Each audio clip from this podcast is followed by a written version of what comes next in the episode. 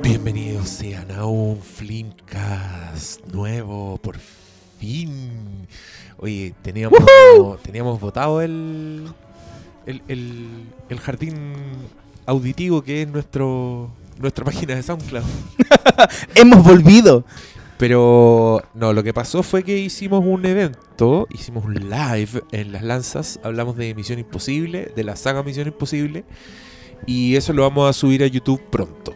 Mucha gente me ha dicho que suba también los audios, pero ya que tenemos YouTube, vayan a verlos, po, véanos las caras. Yo sé que no somos,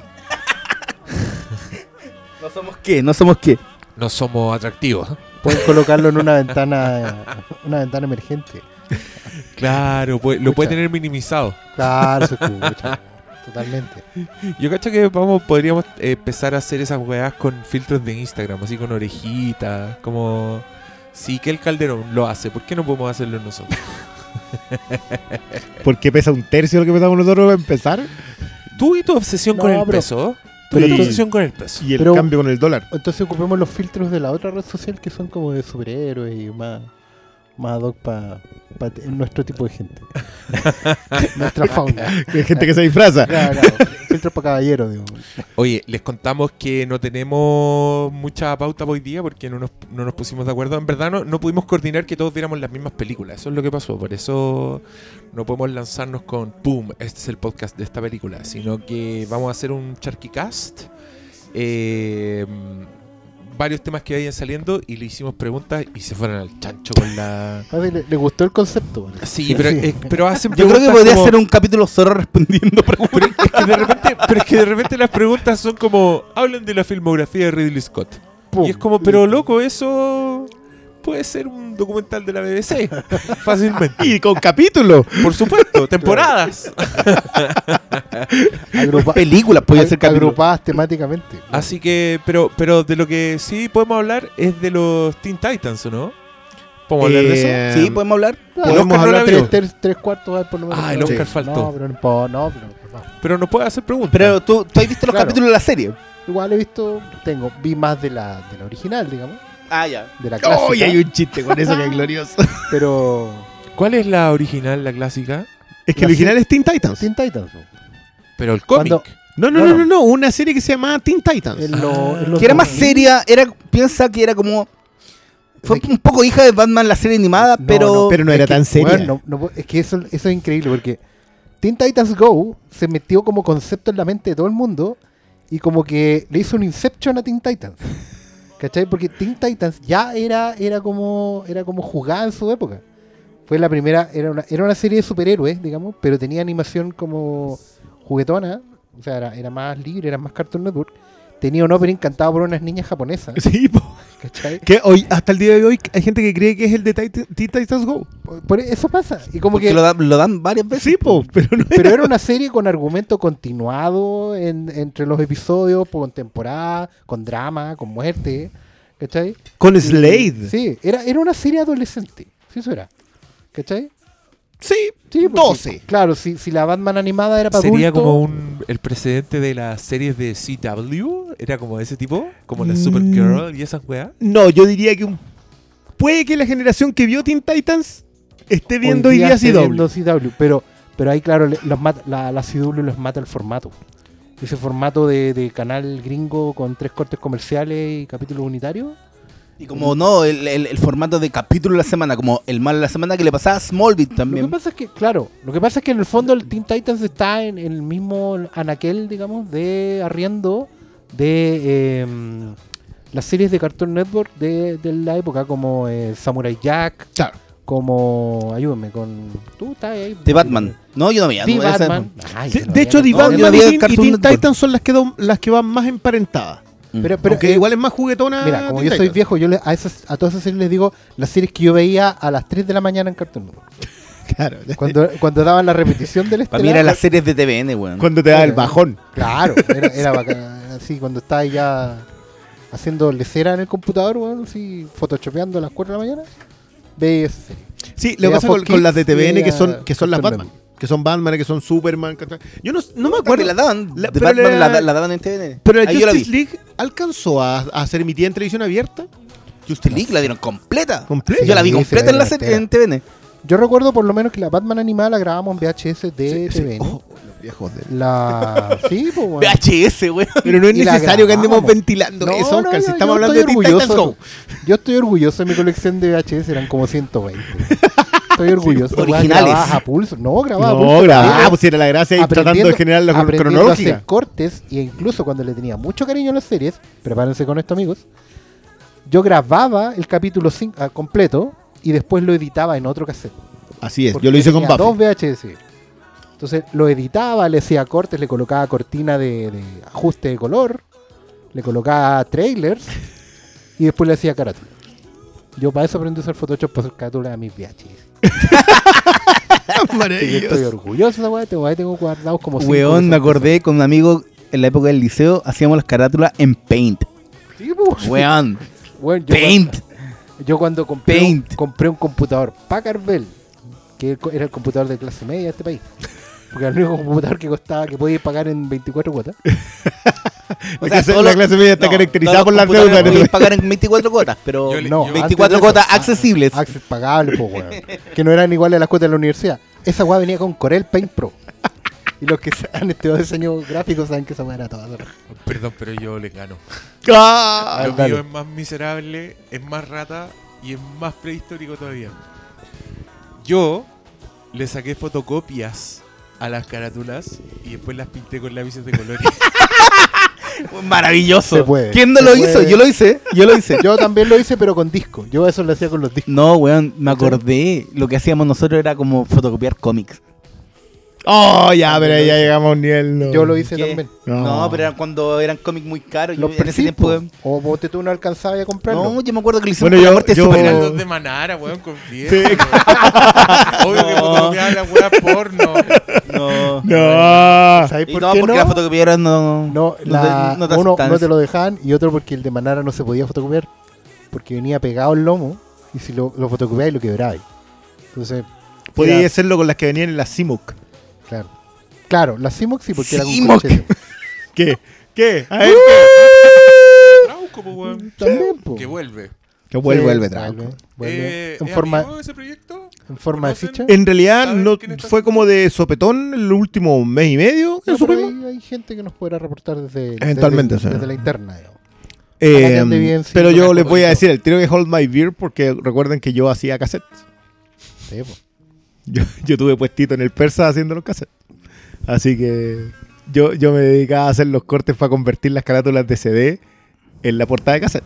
Bueno, Y compraba la acción, que era la revista que encontráis en, lo- en los kioscos en esos tiempos, recortaba el trozo, lo escaneaba y con eso hacía la portada del cassette. Igual encuentro súper triste ir a la fotocopiadora con una carátula. No, no, de partida no te dejaban, tenías que tener picada. Sí, pero eran las cuando picadas. en Eran generalmente capa. las de barrio. En las de barrio Sí. no- te aceptan todo. No, yo en Provi también tenía, tenía picada para eso. Para mis tiempos, los, los tiempos con el parche en el ojo. Porque todo Sí, aún, aún pago mi- Oye, mis deudas con la sociedad al respecto. propósito de esos tiempos, el otro día me topé una copia de Supergirl, la película de ¿Ya? 1984. ¿Pero en qué Y formato? En un formato ilegal, por supuesto. un punto MKB, ponte tú, algo así, no sé. Cosas Ya. que yo desconozco completamente y que no avalamos en este programa. No, no, no. absoluto. No. Cosas que llegan a tus manos. Porque Pero me sorprendieron varias cosas. Primero, un score de Jerry Goldsmith que era precioso. ¿Que tú sabes por qué llegó ahí? Cuéntame, por favor. Porque Richard Donner tenía a Goldsmith para Superman. No. ¿y se lo Originalmente fue un tema de agenda porque se demoró mucho en hacer Superman. ¿Te acordás de todos los problemas de producción que tuvo? Porque cuando Ya. llegaron, Goldsmith estaba ocupado. Y por eso entra Williams. Mira. Originalmente, sí, pues se acuerda de Richard Donner era, era partner ahí. Venían de la profecía. pues venían Ahí- de la profecía. Ahí po. me pasó que yo encontré que Jerry Goldsmith era. demasi- como calzaba demasiado bien con ese universo de Superman que estos buenos están inventando, ¿cachai? Y. Y la weá tiene unos créditos de la, de la puta madre. Que yo lo, lo estuve mirando en el rato y después algo en mi cerebro me dijo. ¿Cómo hicieron esta weá en 1984? Porque la weá parece. CGI, así como unas letras doradas en el espacio, weón. Y yo pensé, esta weá las hicieron de verdad. Eran maquetitas, eran unas letras doradas que los buenos filmaron como naves de Star Wars, ¿cachai? Como que me pasé todos los rollos. Y por internet leí que solo los créditos costaron un millón de dólares. De una De película ese que tenía tiempo. una producción bien modesta. Y ¿sabéis qué me sorprendió? Como la magia de la weá era, es mala, es mala. No, No, sí. la película es mala. Pero uno, eh, es primera película con superhéroe de mujer. Sí. en rigor sí. Como película, sí, como- película sí. Ya, porque Feature- nadie se acuerda de esta película. Porque Pasó le fue mal. cada vez que todos hablaron de... Sí, tampoco nadie se acuerda que la Viuda Negra apareció antes en una película de. de Hulk. Que Ah, Daredevil también debutó ahí, que Thor también debutó ahí. No, sí, Pero- prefer- pero era un preferimos telefilm. olvidarlo. Pero era un telefilm. Sí, bueno, Sí, un telefilm. Supergirl fue la primera, yo, yo me acuerdo Sí, de haberla fue en cine. en algo así como el Teatro Continental, Pero ahí en Supergirl Nathaniel. era... Es que eso es lo que me sorprendió. La weá, yo encontré que estaban tratando de replicar lo que hicieron con Superman The Movie. De hecho, la mala es Faith Dunaway, que es como actriz... Como Claro, Marlon Crédito Brando. Era Marlon Brando. línea, y la weona sale en los créditos antes que Supergirl. que el- que igual la que en la película de... Sí, po. Y lo otro que me gustó es que yo dije, ya, ¿cómo van a inventar esta weá? Porque, bueno, yo había visto esta película hace mucho tiempo, entonces me la repetí como... Sabiendo lo que iba ahí. Claro. Sale- sale ¿pero ¿Cómo Jimmy Olsen. weá? Yo dije, ¿cómo explican Sí, Jimmy Olsen era el nexo de continuidad. Jimmy Olsen Sí, y, y ella va a la universidad con Lucy Lane, que es la hermana chica de Lois Lane. Sí. Que sí lo es. que es real, eh, es y, parte del y cómic. es un personaje bastante entretenido, te diré. Te, te contaré. Te conté. esa, película es Y la rara. weá, y bueno, caché que estos weones están en un Krypton que es, está en el inner space y no en el outer space. Sí. Es un espacio. Esta weá es de los cómics, ¿o no? sí, porque la, la Es que ella está en Candor, po. La ciudad de Candor es una ciudad kryptoniana que fue miniaturizada en una botella. Ah, porque y esta buena se Villano sube- llamado buena- Brainiac. Y esta buena se sube a una nave y viaja como por un espacio medio Claro, psicodélico y sale de un lago en Sí. la Tierra. Porque es muy barato hacerlo. Y, Es maravilloso. Y cacha la weá que te voy a contar. Yo cuando vi el plano de la weona saliendo del lago, así, la weá sale volando así como en una pose perfecta de Supergirl y sale pf, y tira agua y toda la weá. Y yo dije, ese efecto les quedó súper bueno. Como dije, ¿cómo lo hicieron? La habrán tirado a la weona de un cordel, pero cómo mantuvo la pose, caché que me pasé los medios rollos. Y encontré en internet que la, la weá es una tabla con una foto de la weona en posición de superhéroe. Glorioso. Y que esa weá simplemente la sacaron del agua. ¡Pup! Y weón, con eso en la cabeza veis la escena y decís, no puedo creer que me hicieron weón de esa manera. weón, es hermoso. Eh, Bueno. hasta ahí voy, vi 10 minutos. Sí. y, y- y- y ojalá Pero- parís ahí. Pero quería comentarlo en este Charquicast. porque, porque ojalá parís ahí, porque esa película tiene, era como un virus que había en esa época. Porque todas estas películas, estoy pensando en la de He-Man, ponte tú, las películas Canon Group, Canon. tenían re buenas ideas en el papel. Y partía y re bien. Y después algo pasaba, como que se resfriaban, se enfermaban y, y el, y el doctor de guion le inyectaba una hueá mal, ¿sí?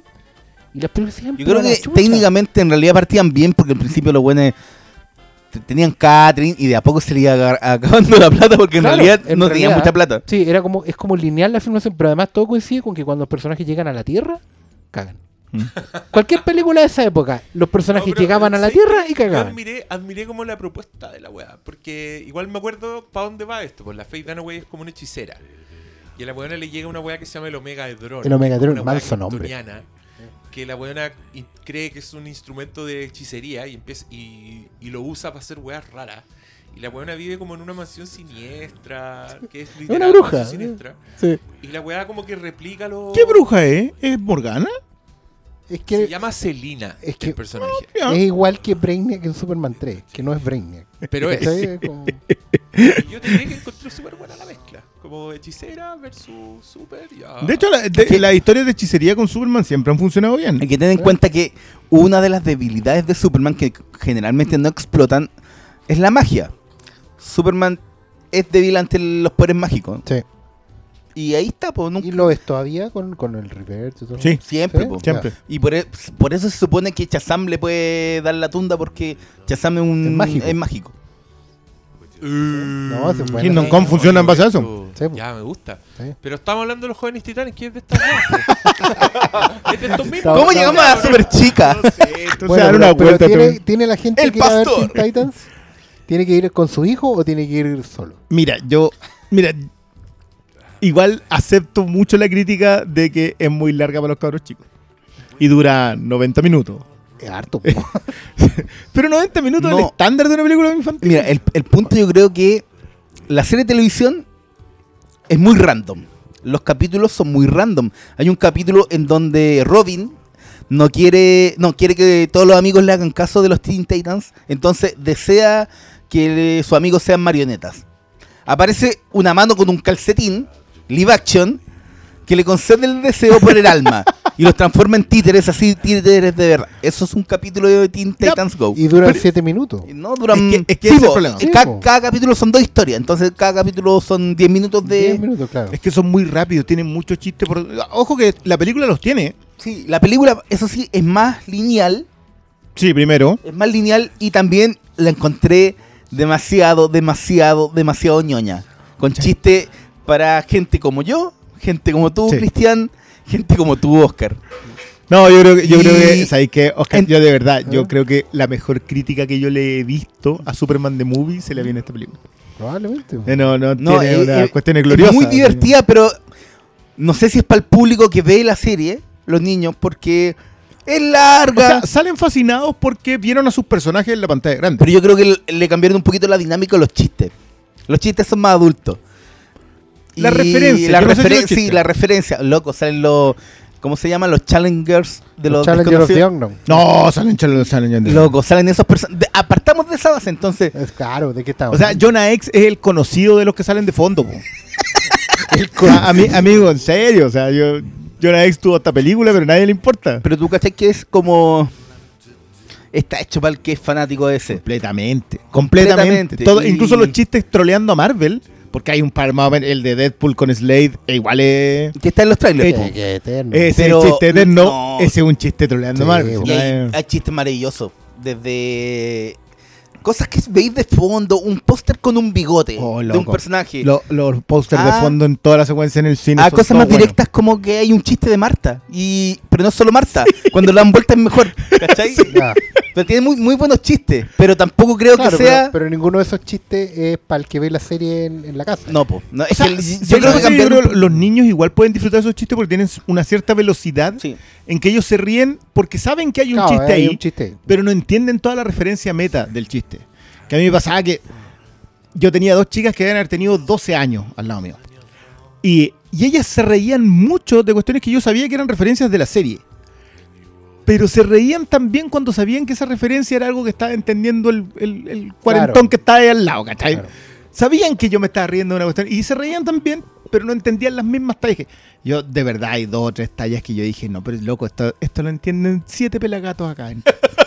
nadie más, y, nadie más- los siete estaban riendo. Y en la premier, que hay gente claro, aficionada. Claro.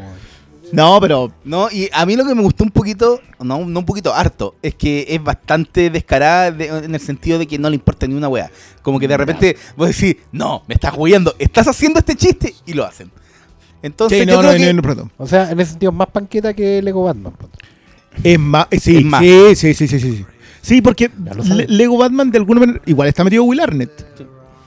Eh, que me sorprendió en los créditos así como comprometido, es productor ejecutivo de Titans Go. Eh, pero sí, es, es más incisiva. Más incisiva en cómo funciona el mundo, cómo funciona el, el tema de la producción. La, la- la- la base de la historia es que Robin quiere tener su propia película. Esa, esa, esa es la línea de la historia. Y obviamente tiene que ver con la amistad con el resto de los titanes. O sea, si querés tú tener tu película solo, implica que no somos tan amigos como somos. Claro. Pero, pero hay un chiste con eso mismo, tratando de dejar la moraleja al final, que vos decís, ya, córtala, córtala. sí, No, a mí me gustó harto, pero sí siento que. que siempre te puede, te pueden fallar cosas. Y ahora, Y, no, y, y siempre considerando que es una apuesta súper menor hecha por la división de animación de Warner, pero yo cacho la que está más alejada, así de como a los buenos que tienen el rincón. Entonces esto como que hicieron lo que quisieron porque tampoco costó mucho la claro, película. una película que no, no arriesga tampoco es una nada, franquicia digamos. que les vaya...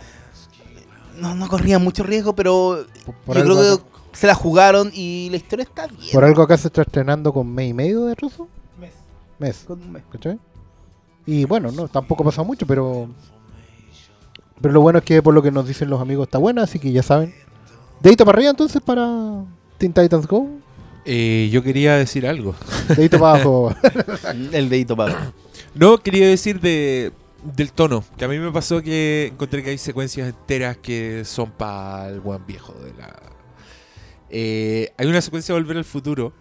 Volver al Futuro, pues. Ya, ya. sí. Y ahí no tengo que Sí. decir nada. Pero esto es una secuencia que yo encontré que era lo mejor de la película. Y que pensé que la película se iba a tratar de eso. Que me dio, me dio lata que después lo dejaran abandonado y Ya. siguieran con otra wea, ¿cachai? Pero mm, creo que intenta compensar eso con mucho humor físico de, de potos en primeros planos, como la típica weá de Ren y el peo que dura cinco minutos, ¿cachai? Como las volteretas. Y son weas graciosas y los pendejos se ríen de esas weas. Es que así es la No. serie, po. Esos son como los factores que quedaron presentes de la serie. Loco, hay un capítulo de la serie donde el chico bestia quiere comprarle un regalo cyborg. Entonces, no encuentra nada mejor que trabajar en una pastelería. ¿Qué pasa en la pastelería? Que una vieja viene y está con hace los pasteles con humanos. Entonces los cabros chicos están, o sea, los cabros, los Esa, titanes esa es están conversando y van desapareciendo la gente. Y de eso se trata el capítulo. Mientras los buenos están comiendo, se están, se están comiendo en realidad personas. Pero Yo Da creo, lo que mismo esa, yo creo que esa wea también es para adultos. Es que ese es mi Ese tema con, la, con la serie. Yo cuando veo la serie yo digo, estos chistes lo entienden los niños a un nivel físico. Sí, y lo entiendo yo a otro nivel completamente Exacto. meta. O sea, yo, yo sé lo... Eso en la película a mí me funciona, pero me funciona menos que en la serie. Ah, ya. ¿Cachai? Lo que tú decís, ya, el chiste físico, igual yo me reía con la tontera del, del poto en 3D. Que ya, que ya es un tema con Dick Grayson. ¿A qué onda con el poto de Dick Grayson? Pero esa weá yo lo leí como un chiste a Schumacher, po. Y, su- y los primeros planos de su. Ah, no de no sé si vieron que era como una escena borrada o un tráiler en que mostraban que hacían el recorrido por las películas de Batman y quemaban, ti- estaban tirados en el basurero las cosas de las de Schumacher y las quemaban. Así, ya. Matemos esta cuestión para siempre. Igual hay harto chiste que ya es como. Un poco. Puta fácil. Como ya reírse de. Yawn of Justice, ¿cachai? Como ese tipo de weá, yo encuentro que son muchos. Como el linterna verde, ya. Va. De eso no ¿Para hablamos. qué? ¿Pero para qué? Pues si ya Claro. hace rato no estamos Se riendo rió de hasta la película de de eso. Linterna Verde, entonces... Pero, no, pero yo me reí harto si creo que los cabros chicos se aburren en algún minuto. Se, se agotan. Porque es demasiado. Y porque está hecho para mucho menos tiempo. Pero no veo tampoco que- los chicos pero- tomándose el maratón. Creo que me gustó mucho más que Lego Batman. Me acuerdo que esa fue más Ese es un pelito decepcionante. inofensiva. Sí. Mm, Sí. Esta no. no. Esta no en ningún momento. O sea, tú- uno puede hacer unas críticas. Las críticas, de hecho, pasan por el lado de. ¿Sabéis que los cabros chicos se pueden aburrir porque es muy larga? O porque muchos de los chistes son demasiado meta. Pero los cabros chicos se ríen igual. O sea, no, no se aburren. No, y la, y la historia está bien armadita, lo que quieren contar como. Sí, la moraleja y todo. sí, está bien. y todo eso está bien armada. Yo, yo la pasé bien.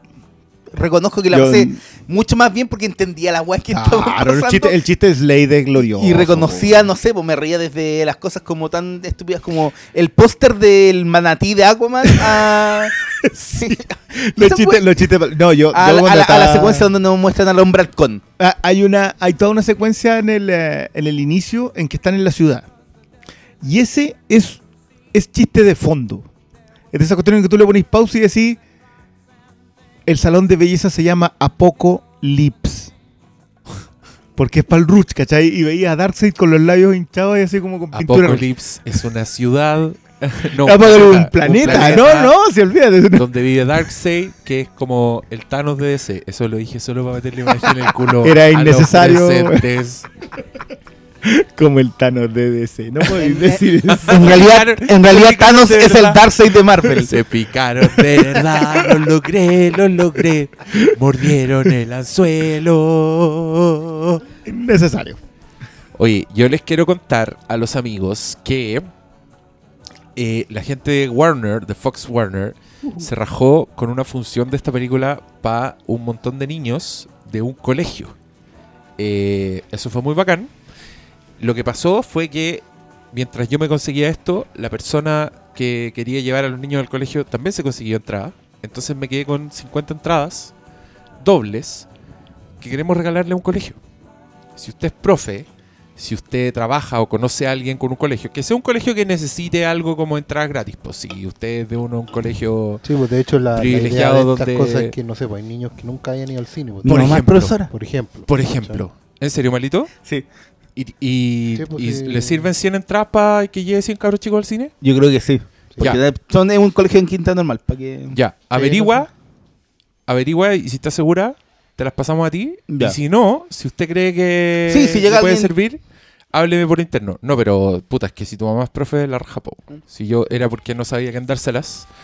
Y tenemos que aprovechar por el manso regalo. Mm. Así que, como ven, gente buena onda. No, y De Fox que valen la Warner, pena. po. vayan a ver los Teen Titans. Yo creo que el medio panorama, si hubiera sido cabro chico y hubiera estado en el colegio, me hubieran dicho vamos al cine de los Teen Titans. Chucha, a mí no se me olvida en toda la puta vida. Y además Así que... que, ese tipo de experiencias eh, queremos. Yo, además yo de igual fui el películas que está domingo. en cartelera. A ti, a ti, Juan, pero en el colegio te llevaron a ver películas, no, así al cine, pero te llevaron a ver películas. Nunca. A mí me pasaba que yo estaba en un colegio de, la iglesia, yo estaba en un colegio parroquial. Y no sé en qué momento, como en tercero básico, nos llevaron así como, atención niños, ahora vamos a ver una película. ¡Eh! No hay clase, perfecto. ¿Cachai? Y nos llevaron a una sala, y en la sala había un proyector de- Wow. de, 35 minutos. Y colocaron el rollo, apagaron la luz, No. y empezaron a dar un extracto de Jesús de Nazaret. Chucha madre. Pero era como. Y era como el capítulo 3 de la weá, el más no, fome. no, así. es que eso fue lo muy no raro. hacía ni milagro el weón. Eso fue lo muy raro porque yo vi esa, empieza como. Y empieza así como en italiano, así, Jesús de Nazaret. y la weá. Y era como después de. Después de que murió. Era como una micro secuela, así. Duraba como 25 minutos y era como un Hechos de los Apóstoles. Y era como cuando estaba resucitado y la Pentecostés y todas esas cosas que como. Como el, como el extended cut de Jesús de Nazaret. Y nunca, nunca volví a ver eso. Hasta que hace como dos años atrás. Bueno, cosas raras esas que a la iglesia le pasaban rollos de película para pasar los colegios. Y después me enteré que había como una especie de corte extendido de Jesús de Nazaret en Italia. Más extendido. Así como la, claro, así como existe el corte extendido de Superman de Donner. Hay un corte extendido con escenas así Aquí como al que final Dios retrocede el después. tiempo girando alrededor y salva a Jesús. más o menos, ¿cachai? Era una cosa así. Y era como, y de verdad, y era hasta la ascensión de Cristo, pues, weón. Oh, ¿Cachai? Esta- era hasta Pentecostés, duraba como 20 minutos. Y nunca lo he vuelto a ver. Pero, pero fue muy raro porque de partida fue la primera vez que vi un proyector, un rollo de película de 35 minutos, Con cojo incluido. con cojo incluido, claro, que era el curita, bueno, el cura cojo. Hay cuántas historias de curas cojo en este país. No queremos saber. No, pero ya saben. Y- sal de ahí. Oye, yo me acordé cuando iba en el colegio, iba de haber sido segundo, tercero básico. Una compañera se consiguió una película, Pesadilla 6. Dieron esa película en una función. Y era súper chico, no la quise ver. Porque Pero esperando un poco en una función de cine. en, un- Qué en tierno, una, en una sala cerrada, En un con un proyector. Imagínense, imagínense un doctor malo en el colegio que dice van a dar pesadilla 6 y doctor malo dice no, yo no, No. la quiero ver y se va. Estaba en tercero medio. No, Pesadilla 6, ¿de qué año, eh? No sé. 90 y... ¿Cuándo estuviste en tercero medio? No, tercero básico. Tercero No, no, ni siquiera haber estado, haber estado en... Me tercero primero, primero. ahí, Haber sido primero segundo básico. lo que ¿De qué pasaba en mi colegio, ¿90? Lo que, lo que pasaba en mi colegio es que había una sala donde nos llevaban a ver películas que siempre eran como el documental de la Segunda Guerra Mundial, weas así. La hora Y- al Y de instante. repente había hora libre porque faltaba un profesor. Entonces teníamos dos horas desocupados. Y ahí yo decía, podemos ir a la sala y vemos una película. Y me decían, ¿qué película andáis trayendo? Y yo andaba con un VHS y era El Exorcista. Y me acuerdo que el inspector nos dijo, ya vayan. y fuimos y vimos El Exorcista. Y obvio que todos los hueones muy prendidos. Porque después de la idea de estar dos horas hueando, de pronto van a ver El Exorcista. Y creo que era de los pocos momentos en que yo era popular en mi curso. Era cuando, cuando gracias a mis gestiones terminábamos viendo una película por dos horas que generalmente era una hueá con sangre o con... Algún- Igual era mejor eso que en la media cuando yo me acuerdo que me hicieron ver una película donde una mujer drogada y le metían como tubos. ¡Usted no Ah, se yo- drogue! Yo también vi de esos documentales terribles. Vi uno de la droga que tenía una secuencia en que te contaban que pasaban droga con una guagua muerta, que la llenaban de droga y te Debe mostraban la mismo, autopsia sí. de la guagua. Sí, A pendejos de Primero. 14 años, weón. Y, y, y también me mostraron uno del aborto, que también era más gore que la chucha. Que la idea era Sí, traumarte. yo el aborto creo que lo vi, pero la weá más rara que me mostraron en la media fue una vez que también la misma cosa, así como faltó un profe, está enfermo, ya adora a la sala todos los weones. y nos llegó el orientador, que igual era un religioso, y va y le pone play a la película Morís. ¡Ay, amigo, amigo, amigo! ¿Qué película es esa? James Ivory, Hugh Grant. ¿Te acuerdas de la máxima en Sex and the City en que para que un actor sea famoso, primero tiene que hacer una película en donde le guste a los gays, después a las quinceañeras y después el mundo? Es el estándar. ¿Ya? Hugh Grant hizo esa carrera. Ah, ya, perfecto. Maurice es su primera película. Esa es la película para gays. Esa está película para basada gays. en la ¿Y cuál sería su película para quinceañeras? Eh, cualquier cosa después, supongo. Eh, cuatro bodas y un funeral. Listo. Cuatro bodas y- No, pero o- ojo, eh, esa es una gran, gran película la de Ivory. O sea, sí, o sea, no era mala, ¿cachai? Pero, pero nadie nos dijo Yo que pensé a que una película un funeral que de un romance gay así como escolar, ¿cachai?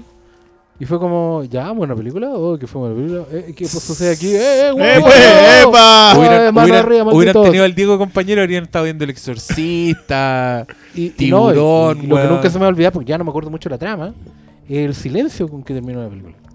Y como todos íbamos saliendo rápidamente. Me Mira, siento mira, sucio. es Salón para que se hagan la Vamos idea, afuera es la pelota. hoy día te inviten a ver así en el curita en primero medio, vaya a ver eh, eh, Call Me By Your Name.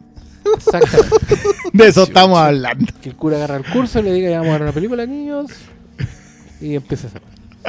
Y a la salida les tiene a todos unos duraznos. ¿No? ¿Mucho? Mucho. Pero, pero- Mucho, sí, Yo mucho. te, yo te quise sacar de ahí, Oscar, pero te metiste solito. No, no, yo sé para dónde iba. Yo sé para dónde iba. Pero está bien que conversemos estos temas de candente actualidad. Sí, bueno, son, son los que tenemos posibilidad de hacerlo. Oye, yo Agenda. quiero contarle al público que este capítulo cuenta con el auspicio de todos ustedes que compraron rifa. Eh. Estamos enguatados de comida. Eh, yo estoy que me voy a dormir la siesta. Así que si guardo silencio mucho rato, ya saben en qué estoy. Sépanlo. Pero queremos agradecerle a todos y cada uno de los que compraron número. Eh, ya todos retiraron sus premios. No, quedan todavía tres. Quedan un Tres par de, un par de ganadores Y que faltan que por se ahí. regiones, pero Revisen ya- nuestras redes sociales para ver las listas, pero igual se les mandaron mails, así que Sí. si, si, si ganaron ya fueron notificados, pero contarles que la persona que se ganó la Reflimcast On Demand VIP escogió su película. ¡Tan, tan, tan! Y es una película que a todos nos entusiasmó hacer el capítulo. Digamos que, tres cuartos también. ¿Tres cuartos están bien? Mm. ¿Hay uno que no le gusta tanto? Oh. ¿Quién? Ustedes no pueden ver hacia dónde tuerce Sí. la mandíbula del señor. ¿El Doctor Malo? Yo Ah, sé por sé, qué. Yo sé Sí. lo que va a decir. Sí. Y, da- va a dar tanta rabia que mejor ni preguntémosle. No, no. ¿por, ¿por qué? Porque ese año la mejor película debería haberse ganado el Oscar de Will Be Blood. Y es verdad. Exacto. Se sabe. Se sabe. Pero ¿por qué eso te, ha- te impide disfrutar? No, otra yo no película? digo que me impide disfrutar, nunca he dicho que es mala. Pero siempre Pero- va a pegarle ese palo. Pero siempre va a pegarle ese palo. ¿Pero qué tiene que ver eso con la película? No tiene nada que ver con la película. Es completamente extra cinematográfico. No le resta el peso a la No le- otra. O sea, de hecho, yo creo que van siempre, sí o sí, van siempre en las listas Siempre van a estar. de este siglo. No- Anton Chigurh. En- ¿Tú crees que la vine a ver hace como tres años recién? ¿Cómo? ¿No lo habéis visto No cuando lo había salió? visto. No lo vi cuando salió. Fue, es que a mí me Tú gusta esa política tú de. estás enfermo, de la cabeza. Eh, no, Es la no, no tenía tiempo ¿Qué para ir estáis cine. viendo, weón? ¿Qué estáis viendo? ¿En qué estás ahí en ese momento? Fui a ver The Will Be Blood y me pareció que no había haber ninguna otra película en ese año. Ah, muy bien. Oh, el weón.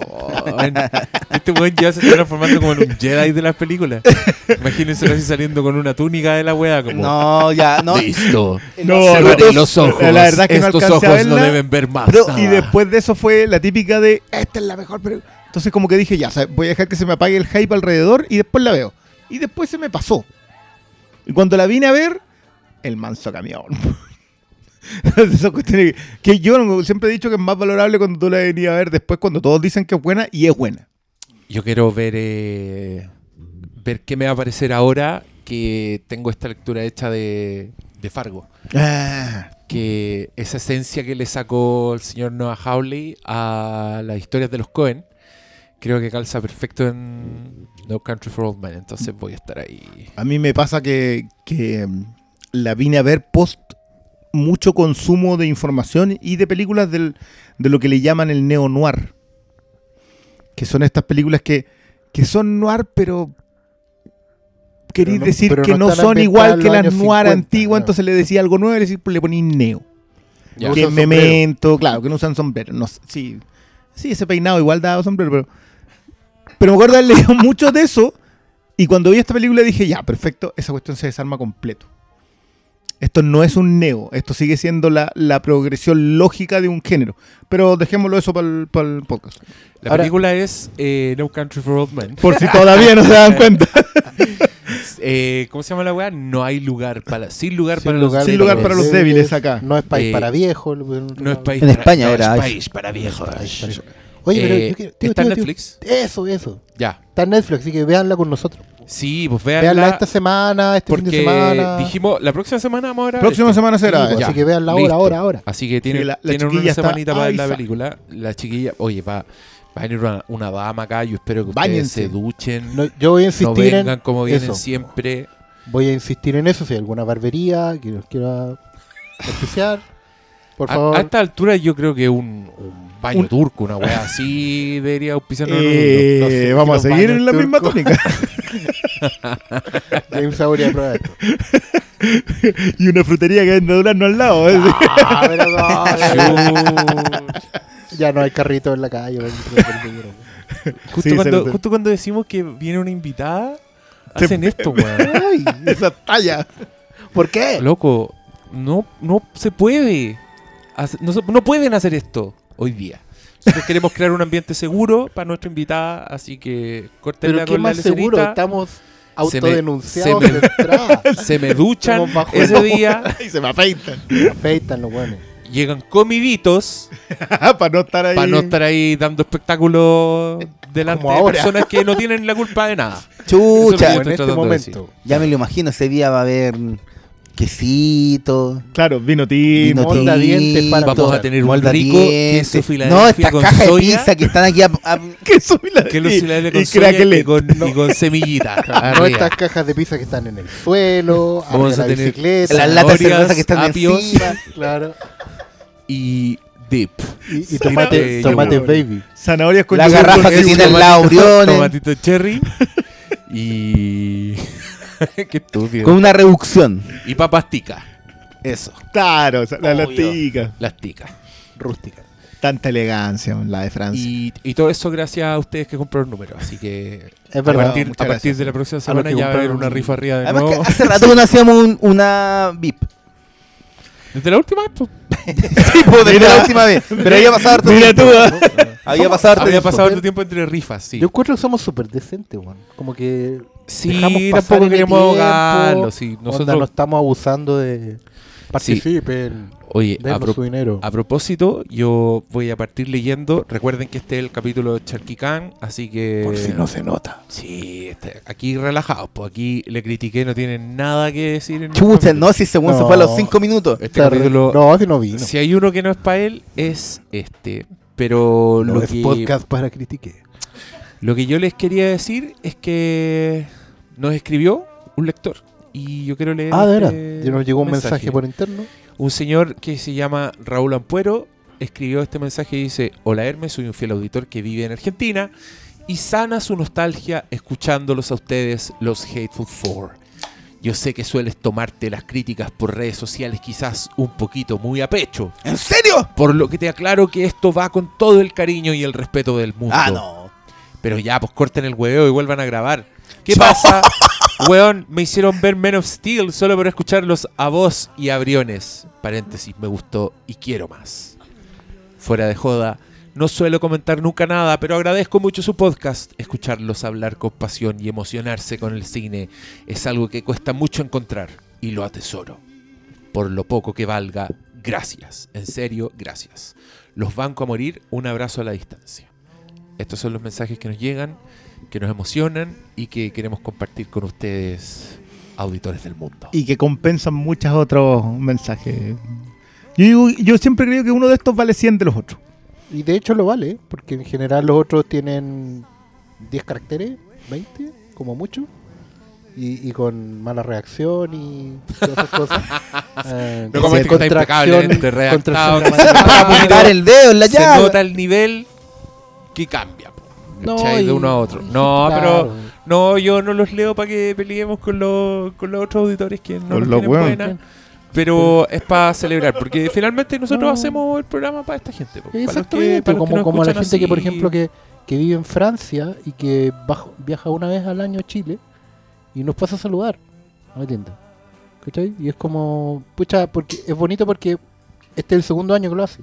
Es que Entonces es como, estamos bien, Y mañana el- mejor. Y el, el cariño de la gente, weón, es tan real, es tan bonito. A mí gente me habla en la calle, de repente. Oye, no, yo escucho el podcast en, en el supermercado, weón. Es como... ¿En serio? Sí. Dicen, ¿me puede pasar la lata de que está arriba, por favor?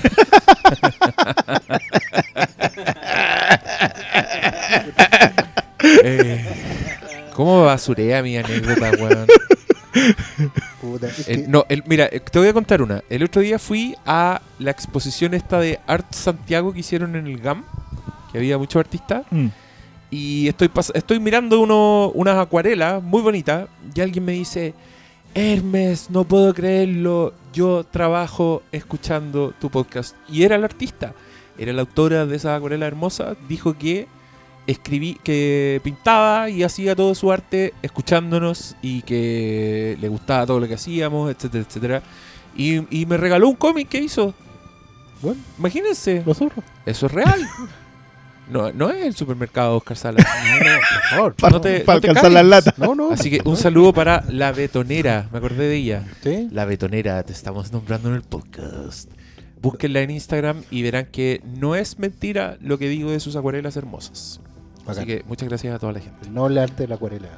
Oye, Siempre y ya, ¿qué hacemos? mal, no nos paran a nosotros bien en, en el supermercado. ¿Para qué? Nos preguntarían dónde está la cerveza. Claro. Por- por- nos ven la ponchera y estamos listos. Oye, no, no seas mal hablado porque el otro día me consta que una auditora que la queremos mucho te fue a ver y te peló el Sí, cable bastante no, tiempo. Nos recomendó a la gente, a los clientes que entran, que yo, que yo soy y, y bastante tímido con eso. Yo como que nunca digo, no, sabes que yo participo en un podcast. No, no, me cuesta mucho hacerlo. Eventualmente vamos a tener algo con que recomendar eso, pero cuando eso pase ahí sí me voy a sentir más, más proclive a hacerlo. Por ahora no, pero la, un, un gran saludo a ella que estuvo muy ferviente mucho rato ahí y uno se termina sintiendo así como, mira, a lo mejor no, no le hacemos tanto daño a la gente con esto. No, pues esa, esa, esa- au- auditoras como Briones ella, está tan dañado. desde auditoras ese como ella validan el capítulo. hecho de que somos una fuente de información confiable. No hay nada que andar buscando en otros sitios. Yo ni estuve, estoy enojado con ¿Qué eso. fue weón. ese shade? Oscar Sala. No, es que, es que fue, no, yo, yo quedé picado con eso. Cuéntala, cuéntala, cuéntala. cuéntala. Fue, fue un... un wea. No, no voy, a, no voy a recurrir Una a mierda. No sé de qué están hablando. No, mira, Yo tampoco sé. A fue ver. un, entra un- una persona, digamos, a hacer un- un- una consulta y me dice, ¿cuándo sale X película? No voy a mencionar la película porque mucha gente dice, ah, que con esa película también. No, no, X película. Y yo le digo que eso, no me dice, ¿tienes tal película? Y yo le digo, no, esa película sale el 25 de septiembre. ¿Estás seguro? Sí, completamente seguro. A ver. Y se pone a revisar. Me dice, lo voy a buscar en Amazon. No le sirve buscarla en Amazon porque Disney tiene una. Disney, que es la distribuidora de esa película, tiene una disputa con Amazon. Así que no le va a salir esa información. Se queda ahí cinco minutos bus- buscando. Yo me puse a hacer otra cosa cuando ya, caché, no, no venía como al caso.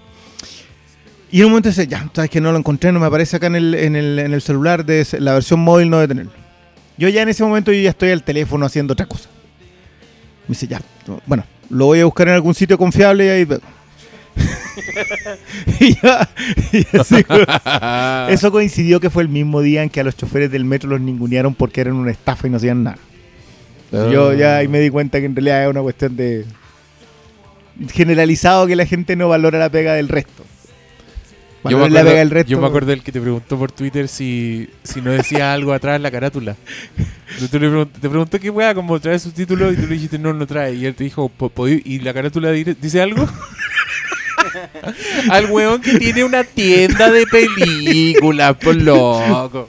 Bueno, pero eh, a veces la gente pega de ingenua con eso. Yo eso puedo entenderlo, pero este otro no. El de voy a buscarlo en un sitio confiable es decirte, Eso te está, en vos no confío. está- Eso fue bajarse los pantalones. No, esa wea, vos no defecar, cacháis. defecar completamente Esa toda fue. tu vida y todas tus decisiones que has tomado hasta ahora. Pero bueno, ese, yo, sí, yo estoy Te seguro dolió, que... weón. ¿Hace no, cuánto fue no, esa no, wea? no, no, a mí, a mí no ¿Hace me dolió cuánto nada. fue? Pero ¿Hace Oscar cuánto hubiese fue? estado ahí una semana. Oscar hubiese estado ahí, le Y tira todavía algo. está llorando. No, no estoy llorando, si fue loco, no no, se yo acordó. no estaba y me enojé. Oye, yo quiero contarles que el otro día vi Alta Fidelidad, una gran película, Sí. y me acordé demasiado de ustedes. Nosotros no somos así. ¿Quién sería Jack Black? Yo- mira, no, no, no, me vaya a perdonar, pero yo eso, solo negado Yo no siempre. estoy diciendo eso. Yo dije que me acordé mucho de ustedes. Por los clientes. Podemos, Dejémoslo mira, ahí. yo creo que- ahí. e- ese local tiene muchos defectos. Yo eso lo acepto. Pero si hay un defecto, nosotros no somos snob. No decidimos a quién venderle o no venderle, que para mí es una de las características que tiene Alta Filia. Pero te estás quedando en, en la causa, no en la consecuencia. Los hueones son pesados porque son snob. Ustedes tienen otros motivos para ser pesados. pero son No, igual de pero, pesados. pero nosotros no somos pesados. Solamente con los clientes que les tenemos confianza. Con eso son pesados. Con ese sí. No, todo lo contrario.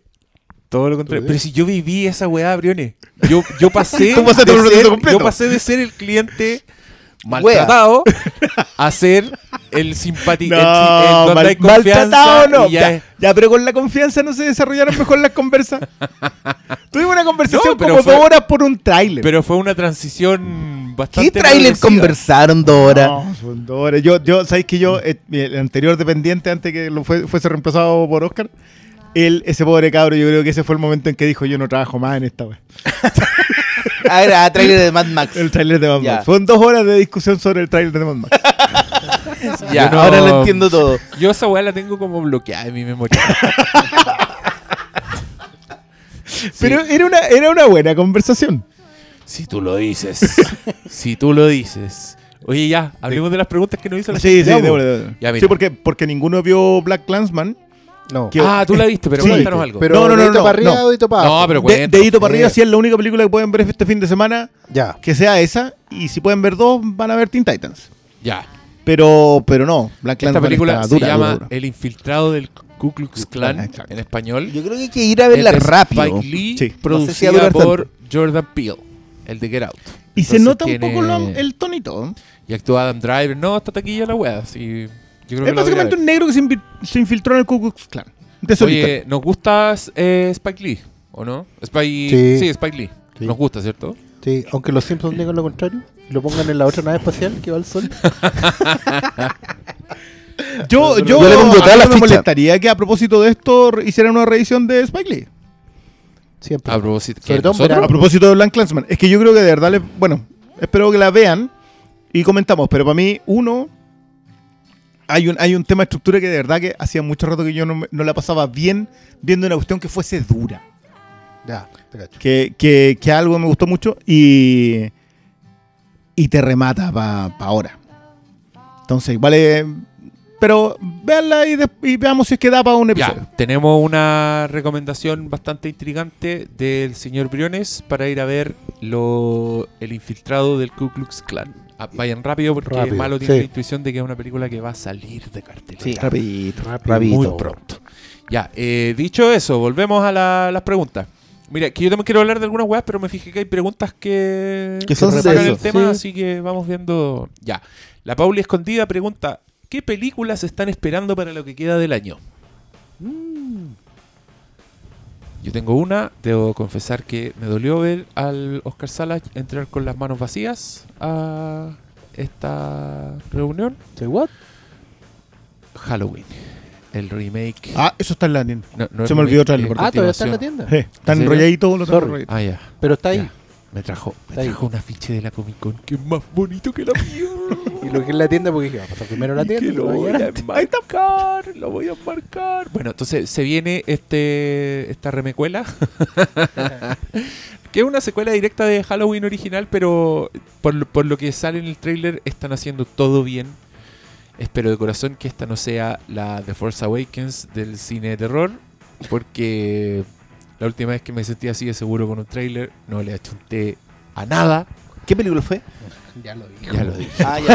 Estaba mirando, estaba mirando ahí eh, Tinder y no pesca lo que uno le está No, pero que haya sido el último tráiler esa del 2015 la película. ¿o? Sí, pues, pero ese trailer yo... por Ah, de ahí no le compraste malos trailers, a ninguno. Nah, nah. Eso Ah, pasa ya, con los lo- trailers. po. Yo de hecho no he visto trailer, así que...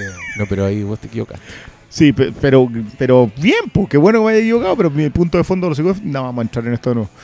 El, ¿Querís puro entrar? No, no, no, no, no, no, no, no, no, no, no. veces, lo cual significa que sigues creyendo que tienes la razón, lo cual es bastante deprimente. Historias de la prehistoria. Pero sigo teniendo- policial.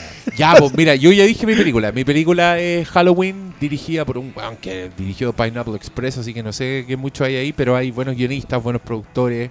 Es Blumhouse. Eh, John Carpenter está haciendo la música y es Jamie Lee Curtis con un giro que se ve re bueno. Eh, quiero puro verla. Tengo más, pero digan ustedes. Yo, Hold the Dark.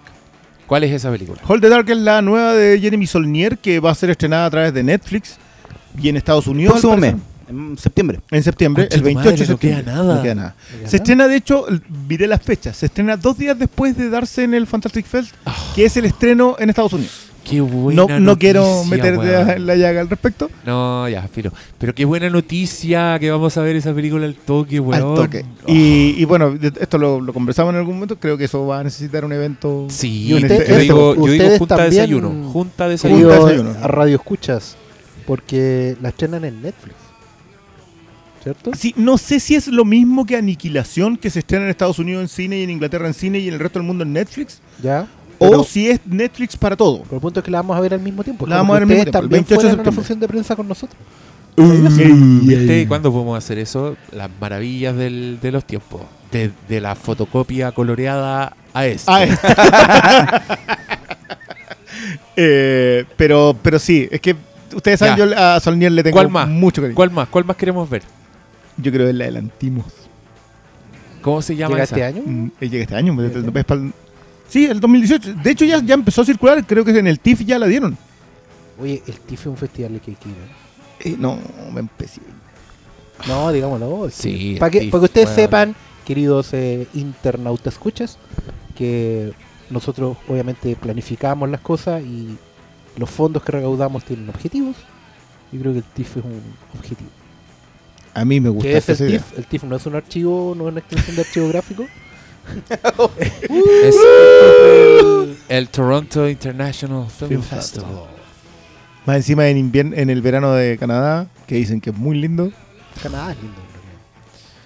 Yo, bueno, si yo me ganara esos premios millonarios, típica fantasía, me dedicaría un año a ir a puro festival de cine.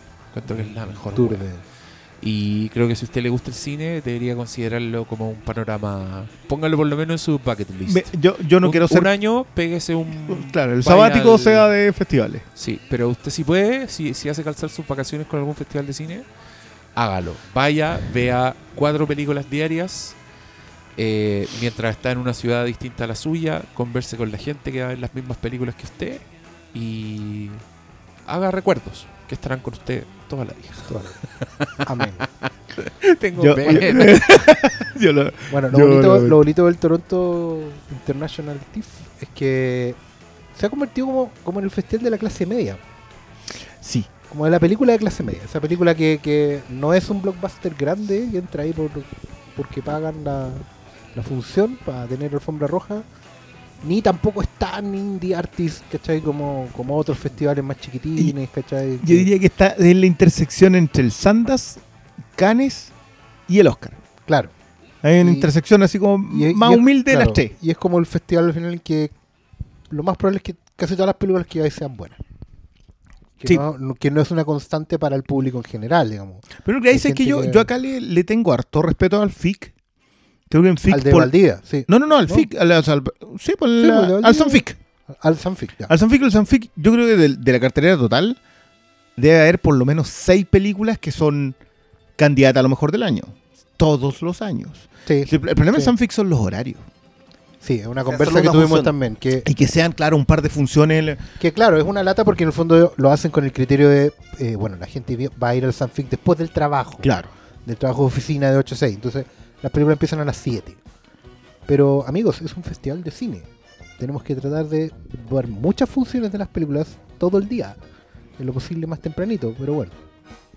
Bueno, yo también entiendo. En mira, un- yo entiendo que no, no tienen un multicine con seis salas para exhibir. Eh, claro, como el Álamo.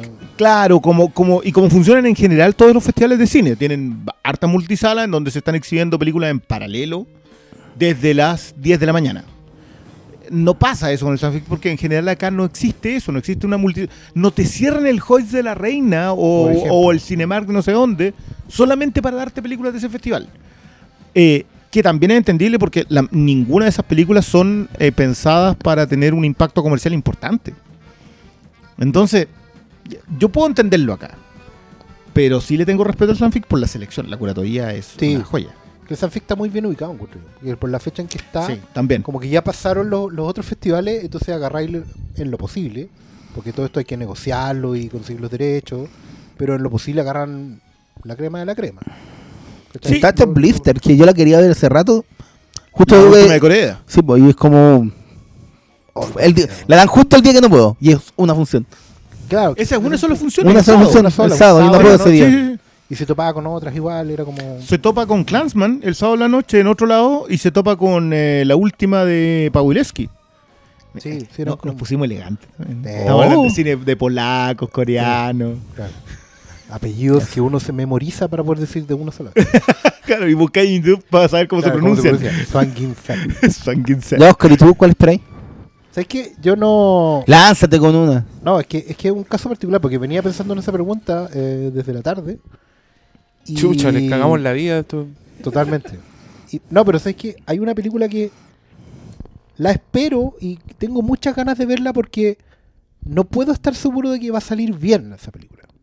No habría ninguna razón para que fuera buena.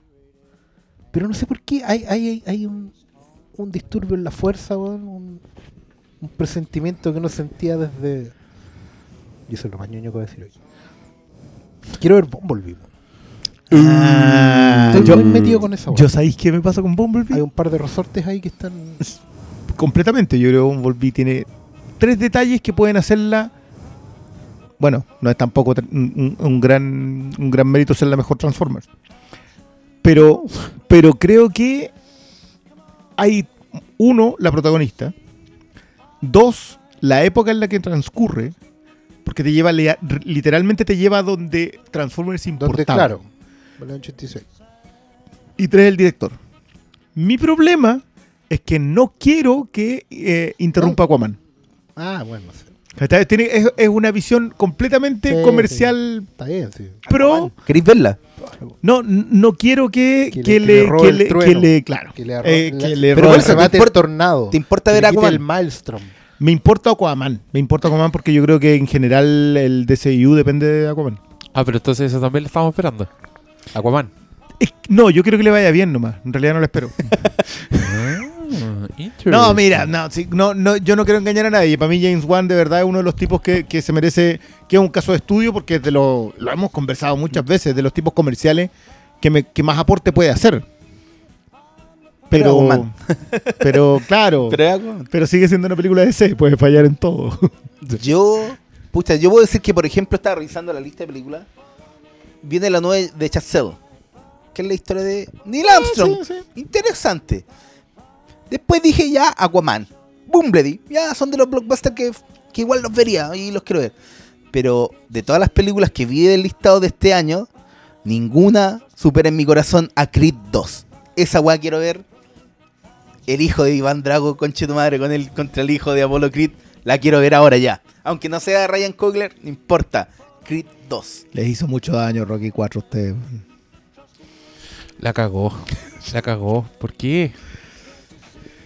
Yo encuentro espantosa la Sí. idea de enfrentar a Creed. Después de la película que vimos, después Sí, de Creed, es que es el punto. Stallone Creed dice, que tiene tantas sub- "Ah, subtextos, que tiene tantas lecturas, que tiene tanto peso. tanto y la quería oficio, y la weón". reducía el hijo de Iván Drago. Pero, Pero bueno, bueno, son- es cuestión de gusto, no te voy a juzgar por eso y puede que salga la media película también. Ya, pero es Lo mismo se decía la antes de Creed, ¿para qué están haciendo esta película? Es la que él está. es la- él es la que, la que está esperando Doctor Malo. Yo también voy a, voy a agregar Mandy. La weá de Ah, Nicolas Cage. ya. La podremos Ah, ver la- este la año. los de Billón de Black Raymond. Que se ve insane. insana la weá, se ve demente. Es de- Ah. Es de Nicolas Cage, que creo que es un papá que va a rescatar a su hija a una secta, pero la weá tiene un, unas imágenes así de pesadilla, como una weá muy estilizada y un Nicolas Cage que está muy arriba. va, incluso va arriba de los límites Nicolas Cage, Que no es poco. que no es poco decir. Eh, qué maestro. un maestro. Y último, Mi- no, mi- y última mi duda banda es- sonora de Johan Johansson. Chucha. Que esa, esa verla. Pero sí. mi duda es, ¿la podremos ver este año? Oye, y creo que esa weá es de un director que se llama Pues- Panos Cosmatos. Sí, que po, es el eh, hijo de George, de George, George Picos- Picos George Picos Matos. Matos. Y, él, y, si, y si no han visto Beyond the Black Rainbow, que, que esa cuestión está. Yo, yo que soy un lejano a ver las películas en estados alterados. Es una psicodelia. Amigo, amigo, amigo. mayúscula. Sí, sí. Sí, no, esa, esa, esa es joyaza. Ya, igual quedan películas buenas entonces para ver, ¿ah? No, este año. yo- Yo, yo creo igual- que le metí 15. Oye, yo digamos igual que dijeron que- que, Bumblebee es del director de Cubo, ¿no? Sí, es que pues, ese, es mi punto. Ahí es donde yo digo, ah, o sea, hay un tipo que, que tiene manejo, que tiene, que quiere agarrar un muerto y, y sacarle algo, sacarle aire. Es que Entonces, el, el problema es que es un muerto creativamente hablando. Sí, sí. pero no es un muerto comercialmente hablando. no, pero, pero algo tiene que haber visto este bueno ahí. Y tiene la oportunidad, Mm. porque está ahí. Bueno, nadie espera nada. Eh, No- es- ese es el punto para mí con Ball. Ese es uno de los. De los... Inserte meme de Malcolm. ese se llama el efecto Dewey. Sí. Sí. El efecto Dewey. No, yo, yo me, sé No, que que- me que arriesgo. yo creo que este año nosotros estamos viviendo el efecto Dewey. Claro. Sé que me arriesgo, pero, pero mi punto es que no es que la película que yo sepa que va a ser la mejor y por eso la estoy esperando. Es, es la película de la que quiero salir luego la duda. Es la que me, me provoca más ansiedad Oye, mira, del resto del año. Un- una repasada rápida de las películas que faltan. La monja, Quack, Depredador. Que en, en otro en otro momento yo diría que es la más esperada, debería ser la más esperada, pero no hay Puta, caso. Yo, yo ahí tengo que ser honesto, me tinca mucho una película con el depredador escrita y dirigida por Shane Black, pero no he visto nada de esa película que me haga decir, oh, quiero ver esta weá. Tenemos un, un tema de anti-hype. Sí. Yo creo que, ¿sabéis qué? Por el contrario, yo todo lo que he visto me hace opinar Eso, lo contrario. Eso, tío, tío, tío. ¿Quiénes fueron a- al, al evento de. ¿Te hace opinar lo contrario Tío, tío, que tío, no tío. queréis ver? Que no quiero verla. No, sí. así Tío, usted fue, usted todo lo fue que al evento de- del Mira, yo fui a la. ¿Cómo se llama esa cosa? Roadshow. Roadshow. Showcase, cinemas. Que, que, bueno, esa cosa que. mm, pa- Para que la gente. Que el año pasado en realidad fuimos, fuimos los cuatro. Que fue donde te muestran imágenes de las películas en proceso. Es decir, te muestran secuencias completas, sin los efectos especiales. Claro, en Eh, general es adelantos. lo que hacen, es lo que hacen las distribuidoras, le muestran a la prensa y a influencers las películas que vienen y es como la primera vez que uno ve imágenes de... Puta, en su momento vimos imágenes de Alien Covenant, del Planeta de los Simios, como weas así que vienen en el hype. Y este año tú nomás pudiste ir a la weá. Sí, porque no y- estoy en ninguna te- de las dos y categorías. te digamos. mostraron 20 minutos de... Yo vi. Tú eres influencer. Nah. este- este Yo lo he programa- visto como- Este programa es influir. Influencer. Y después Sí. hay que venderlas todas esas películas. sí. Es que sabéis que es lo más triste. Las dos películas que a mí más ganas me dieron de venderlas fueron las que tienen menos posibilidades. Que son... Que son una de un motel que no me acuerdo ni el nombre, que está muy. Eh, Royal, algo el Sí. Royal. el, el de Royal. Ese es como que un hotel para. ¿Qué es la película del- psicópata. y- Es la película del director de La cabaña en, en el bosque, De Cabin in the Woods. Ya. Esa es la de Drew Goddard. de Drew De Goddard. Drew Goddard, ya. Eh, esa cuestión tiene que- desde que ver con Edgar Hoover hasta eh, psicópata, el psicópata el, el lechero. El asesino del lechero. Ni te digo, yo, te, muestran una, te muestran una sola secuencia, es una sola escena en que John Hamm hace un seguimiento. Y, y tú decís, ¿y, ¿y por qué me la cortaron? Eh, amigo, Yo, yo- yo quería terminar de me, me esto. acuerdo de ese efecto en Logan. Como, no, No, no, no, sigamos viendo. Pero en esa weá actúa Thor. ¿Por qué crees que no tiene posibilidades? ¿Crees que la gente no la va a ir a ver? Es que yo creo que una- no, o sea, lo que yo vi es una película más compleja, o sea, una película de silencio absoluto. Deben haber pasado, qué sé yo, 15 minutos de los 20 minutos que vi eran en silencio. Ya te cacho. Entonces, son películas que. ¿Y cuál es la otra que más te gustó? Oye, pero, pero espérate, digamos, es Drew Daredevil Goddard. Sí. Ah, digamos, Eh, es Drew- Sí, sí, Just Goddard. sí. No, si el, si el amigo, el amigo se, se amigo, maneja. Amigos, vamos al cine. Eh, Chris Hemsworth, Está, John no, Hamm, Bridge. Jeff Bridges, eh, está una chiquilla que también me encantó, no se me olvidó el nombre porque no mando ¿Y esa weá es para este año también? Es para Eso este también año. para fines de este Sí, año. el afiche es como. Es como No, es como para octubre, creo. Sale como mucha gente, es como Sí, Four es Rooms, bonito. Bad Pero- pero Times en- at the Royale. Ah, The Royale. Ya. Malos tiempos en el. Royale. Buena. No, no, no. Esa, esa Ya. que yo sentí que, que es una de las menos posibilidades. Bueno, las otras que vi fue. Eh, Había un drama en- de afroamericano, no me acuerdo cómo se de esa la llama. voy a dejar para el final. La otra que vi fue Depredadores. No, perdón, El Depredador. Depredador. El depredador. Que me dejó muy preocupado por tono, eh, por eh, Personajes personajes. secundarios, yo no, no, no, no pesqué No. ninguno. Mira, yo creo que igual podemos un día sentarnos a conversar de que Depredador es irrepetible porque la gracia de Depredador es que tú no sabes lo que viene. Sí. Y cuando aparece el Depredador una explosión y tú decís, ya está ahí, está igual tu mono. Y eso es muy difícil de repetir. Ya, perfecto. Entonces, creo que volver a hacer eso cuesta mucho y por eso a mí me funciona Depredadores y no me funciona Depredador 2.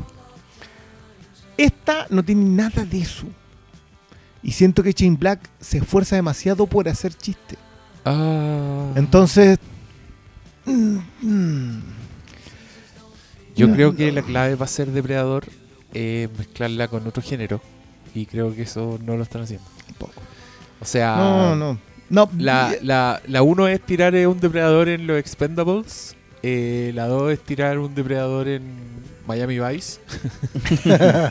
Con- ¿Y por qué no están pensando en esa? Onda, tiren un depredador en, De hecho, yo en lo, batalla real, weón. de hecho, lo mejor que Bill, yo vi no a, sé, lo mejor que yo le vi a, Depredador como franquicia se lo vi no en el cine, los se lo vi en cómics. los cómics. Sí, po. Sí, po. Y en los cómics, claro. Y eso es porque eh, yo adscribo a la, a la tesis de que el cómic tiene otro ritmo, otro lenguaje. Y de hecho por eso no es adaptable al cine ni a la tele. Eh, sí, soy fan del barbón. sí. Em, No piensa lo mismo y, Ang por, Lee. y por eso mismo eh, no funcionaban de otra manera.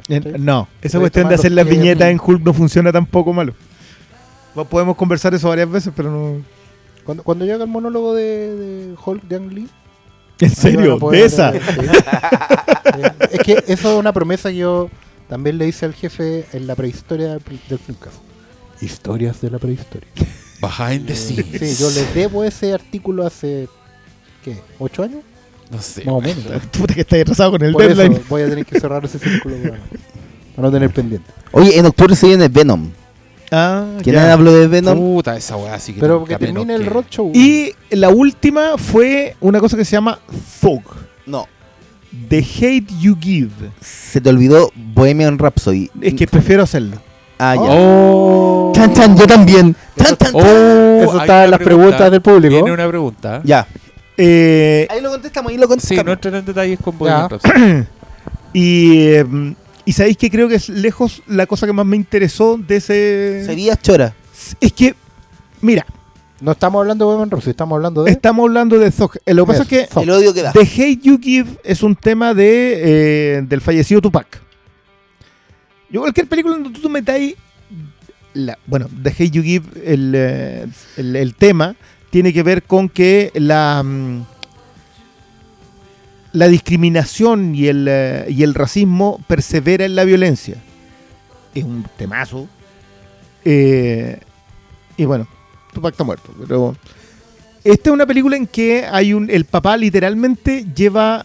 utiliza los 10 mandamientos de los panteras negras como forma de criar a su hijo en la casa. Eh, y Tupac le da el título a la película. O sea, esta película no es más negra. ¿Qué, qué Black Panther? Esta película es negra. Te iba a decir, los mandamientos de los Panteras Negras no son No, los mandamientos no, de ya, Wakanda. no, ya, pero. no, Eduquemos- no le hagamos eso al público. público. No, eduquemos al público. Pantera Negra era un movimiento social Los panteras negras de fueron, los claro, años 60. eh, una facción muy, muy contundente del movimiento de derechos civiles en Estados Unidos. Pero esta película se basa justamente en eso, en sacar la voz ante un hecho violento. La es- yo vi dos escenas, una sobre la crianza de la niña, que es la protagonista, De los hijos que los sacan como de los colegios y los llevan a, una, a un colegio como ellos de- están en un colegio privado, privado con, con donde no son ellos. De hecho, la historia tiene que ver con eso. Sí, sí, es- no, pero es con un ¿En uniforme. No, es no, colegio con no, un uniforme no, que no. no se da en Estados Unidos. Claro. Es como, Como el, de Carton. En po. donde, en donde ya. ¿Sabes lo que pasa? Que la película tiene, yo siento, falencias narrativas. Tiene una forma de narrar que a nosotros nos es lejana porque nosotros en Chile es muy raro que hagamos películas de negro, excepto si es de Spike Lee. Es muy raro que las consumamos. O sea, John Singleton lo conocemos por las películas de acción. Y no debería ser así. po. No, La es que, tiene mucho es más. que ese es mi, mi problema. código mucho más. Yo mientras cercano. más estoy viendo este tipo de cuestiones, lo, Blank Clansman, leí March en estos días, más creo que la, todo el movimiento por la- la lucha de los derechos civiles, la muerte de Rita Franklin esta semana, todo me dice, de ahí deberíamos estar aprendiendo. Y lo que yo vi en The Hate You Give tiene que ver justamente Mm. con eso. O sea, la preservación de la violencia como único módulo de cambio es imposible. Ahora, ojo, la cabra chica está increíble. Yo le vi dos escenas y dije, loco, ¿qué onda? La mina saca de... pasa de 0 a 100 en dos escenas como si nada. Sí, eso le quería decir yo a alguien que pregunta si tenemos vaticinios para los Óscares. Y yo, mi vaticinio es que todavía no hemos visto las películas que van a estar nominadas a los Óscares. Suele pasar por. Esperen un ratito más, porque por ahora qué podemos decir, el- podemos decir Isla de Perro En Animación, diciembre empezamos. Podemos decir Isla Perro y Increíble Hereditary- todo deberían estar funcionando. Hereditary Y- debería entrar en y alguna yo quiero que categoría. Hereditary esté nominada a varios premios, pero no Es sé, difícil, no no sé qué creo. va a pasar. Yo creo que sí, yo creo que la ¿Sí? Tony Colette llega. Es que depende, usted sabe, pues depende del lobby. pues. O sea, depende uno del lobby y depende De la campaña. de la campaña a fin de año. O sea, Sí. se acuerda que nosotros siempre decimos, una sobreviviente del primer semestre que llegue a las nominaciones al Oscar es muy raro. Pero está pasando. Claro, Hay- hay Gran Hotel mini- Budapest hay- no, el Gran Hotel Fury Budapest, Road. Fury Road y Get Out. y Get Out, una por año. campaña intermedia, todo lo que queráis, pero, pero hay una tendencia como a, a tratar de salvar algo para el final. Save the best for last, ¿cachai? Y aguantar una película un año entero. Pero eso va a cambiar el otro año, acuérdate, porque cambian las fechas. Eso es cierto. Ojalá esa sea Hereditary. Oye, Enrico Palazzo pregunta a propósito, espero Oye, que salió larga la respuesta. Sí, espero puteadas por el Outstanding Achievement in Popular Film, el Oscar nuevo, pero de eso hablamos en el capítulo de Misión De Imposible. Misión Ah, Imposible. bueno. sí. Así que aguántense un ratito para esa Ah, respuesta. yo, yo lo único que quiero acotar es que los tro- trolearon al Oscar eh, a propósito de ese premio. Ah, sí. y ya cuando te trolean los Razzie, yo creo que La está ahí película en el más suelo. impopular de. Estaría bueno. Película más impopular. La más impopular. Pero si esos son los Razzie. Sí, pues. No, pues, no, pero la, la impopular. No, los Razzie es un bullying muy rancio. Yo creo que deberían inventar Por eso te el digo. Razzie a... A los Razzie. Es que los Racing no se toman en serio. Ese es ¿Qué su... puede ser? Sí, el deberían nominar en serio. Así como de, pe- de verdad peor actuación. Y ver películas malas. Si no, no votar sin ver. Porque ese es el problema de los Razzie al final, que votan por, por la... No. También ellos los los mira, en el- no, en el troleo- de Twitter. Eso Sí. es No, pero en el troleo a, a los Oscars lo, lo explicaron muy bien, que ellos decían que ellos de repente troleaban, inclusive solo porque porque un actor ha ganado mucha plata y merece el palo. Y es- está válido. Yo encuentro que si no, no se toman en serio ellos. eh, O sea, siempre podéis llorar como Woody Harrelson sonándote con billetes. Qué gran, si, está- qué si gran gif, si estás en condiciones de hacer eso, aguante el palo. Está bien. Me caen mal los Razzie. Nominaron al Resplandor como peor película en su momento. No hay visto lo de banda sonora. bueno. Un día, un día dedícate a hacer eso si andáis de, de muy buen ánimo. ¿Qué se te ¿Los pasa? Razzie también tienen banda- peor Sí. banda sonora? Nah. Que la- cualquier wea ya que... no. Ya no. Los 80 sobre todo. Eh, ¿Cuál fue el último que me dio raya a los Razzie? Ah, no, que le dieron premio a Paul Verhoeven y el weón fue a buscarlos porque Paul Verhoeven es un grosso. Porque Showgirls tampoco es una película que debería despreciarse cachan tanto. Nah, no cachan ni una wea. A ver, ya, Bastian Schulz dice, Diego, ah, esta es para mí. Personaje favorito de Disenchantment, porque la serie avanza y pasan de preocuparte nada a ser entrañables. Toda la razón, eh, creo que mi favorito es Lucy, que es un demonio que se comporta ocasionalmente como gato. Y que todos los demás personajes lo tratan como si fuera un gato y es para cagarse la risa. Y el weón es como sarcástico, es muy malo, pero también es niño. Esa weá es bacán porque el weón solo existe desde que lo invocan, ¿cachai? Entonces el weón como que no entiende el mundo y tiene partes que llegan a ser tiernas más, más adelante. Y el diseño de Lucy es, es filete, es como una sombra, eh, es pura silueta. Que es una de las máximas de Matt Groening. Matt Groening dice que un buen diseño de personaje es un personaje reconocible en silueta. Y tiene toda la razón. Eh, o sea, Disney inventó esa wea, prácticamente. Eh, y la otra pregunta dice: Cristian Oscar Malo, comentarios de Batman de Tom King. Sé que opinan a grandes rasgos, pero quiero que saquen los taladros. ¿Se puede entrar en esto? Eh, ¿Qué significa el Batman de Tom King? Por favor, Pablo, tú eres bueno en esto. Hace un par de años iniciaron una nueva etapa en DC Comics que le pusieron Renacimiento. Y ahí el escritor Tom King, que hasta en ese momento venía como de un par de hits, pero nada muy Era- era una sobresaliente. Estrella en ascenso. Era una estrella en acento, le pasaron Batman. Y él luego empezó a contar su historia, partió ahí más o menos nomás, pero yo creo que el último año ha sido espectacular. Ha sido, para mí en este momento uno de los mejores cómics de superhéroes que existe en la industria de Estados Unidos y el último número, el de la semana pasada, Qué joya que fue eso. es una joya. Y es una joya porque de- deconstruye todo lo que pensamos sobre Batman, lo que Bruce Wayne piensa sobre Batman, lo que Bruce Wayne sabe eh, de Got lo que Gotham espera de Batman y te cuenta una historia como es muy entre una mezcla entre lo que hacía Frank Miller en los 80 con, con sus cómics Con y lo que hacía. Alan Moore en Siempre Construyendo y la weá es espectacular. Oye, si alguien se interesa y quiere leer este Batman de Tom King, ¿qué, qué- con qué tiene que empezar? Con eh, Rebirth, con el renacimiento de Batman. A leer todo lo que ha salido desde Lleva esa 55 números en total, 56. Lleva, son 53 números, dos anuales y el Rebirth. Ah, pero escaleta. Escaleta, pero Pero no está. al- no es tanto. Pero no hay un punto donde saltar y después volver Mira, atrás. Son Hay- 50 puede- números que uno hacer. O sea, mira, tanto. técnicamente te podéis leer, te podéis leer los últimos tres tomos de. No, no, no, no, no, no. No, técnicamente sí. No, no. Pero no. te vas a perder de muchas cosas. Pero y weón, de- y son del- 50 tomos. Si eso fuera una serie. que No, 50 no, un tomo- 50 números son como 7 tomos. un Ya, tomo es de 50 seis números. 50 números son 5 temporadas de una serie. De una serie de HBO de 10 capítulos. ¿O no? No, mucho, no, no. Yo diría que una temporada en cómic son 12 números. O sea, ya hay Ya, cuatro no, depende, temporadas. depende de la temporada. Mira, temporadas. Ya, la primera, tem- po, mira, la, la primera temporada de Walking Dead era el primer tomo. Claro. La Y eran seis episodios. Pero eran seis episodios.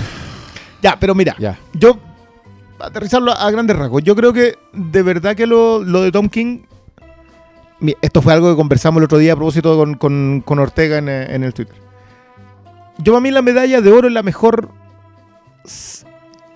run que le decimos nosotros, que es el- el- la mejor etapa de Batman. Para mí lo tiene Ruka y Brubaker cuando se hicieron cargo de, mm, de Batman por allá por los mediados de los 90, fines de los 90 en realidad. Eh, porque ellos lo volvieron detective Ya. hicieron que el mundo de Batman funcionara en torno a que Batman es un detective. ¿Y hay un algún título, alguna línea de historia que tú puedas nombrar que la Es gente que ellos rematan en No Man's Land. No Man's Land. Eh, ellos tienen eh, Batman fugitivo, Batman eh, Bruce Wayne, no, ¿cómo- ¿cómo es? Bruce Wayne asesino fugitivo.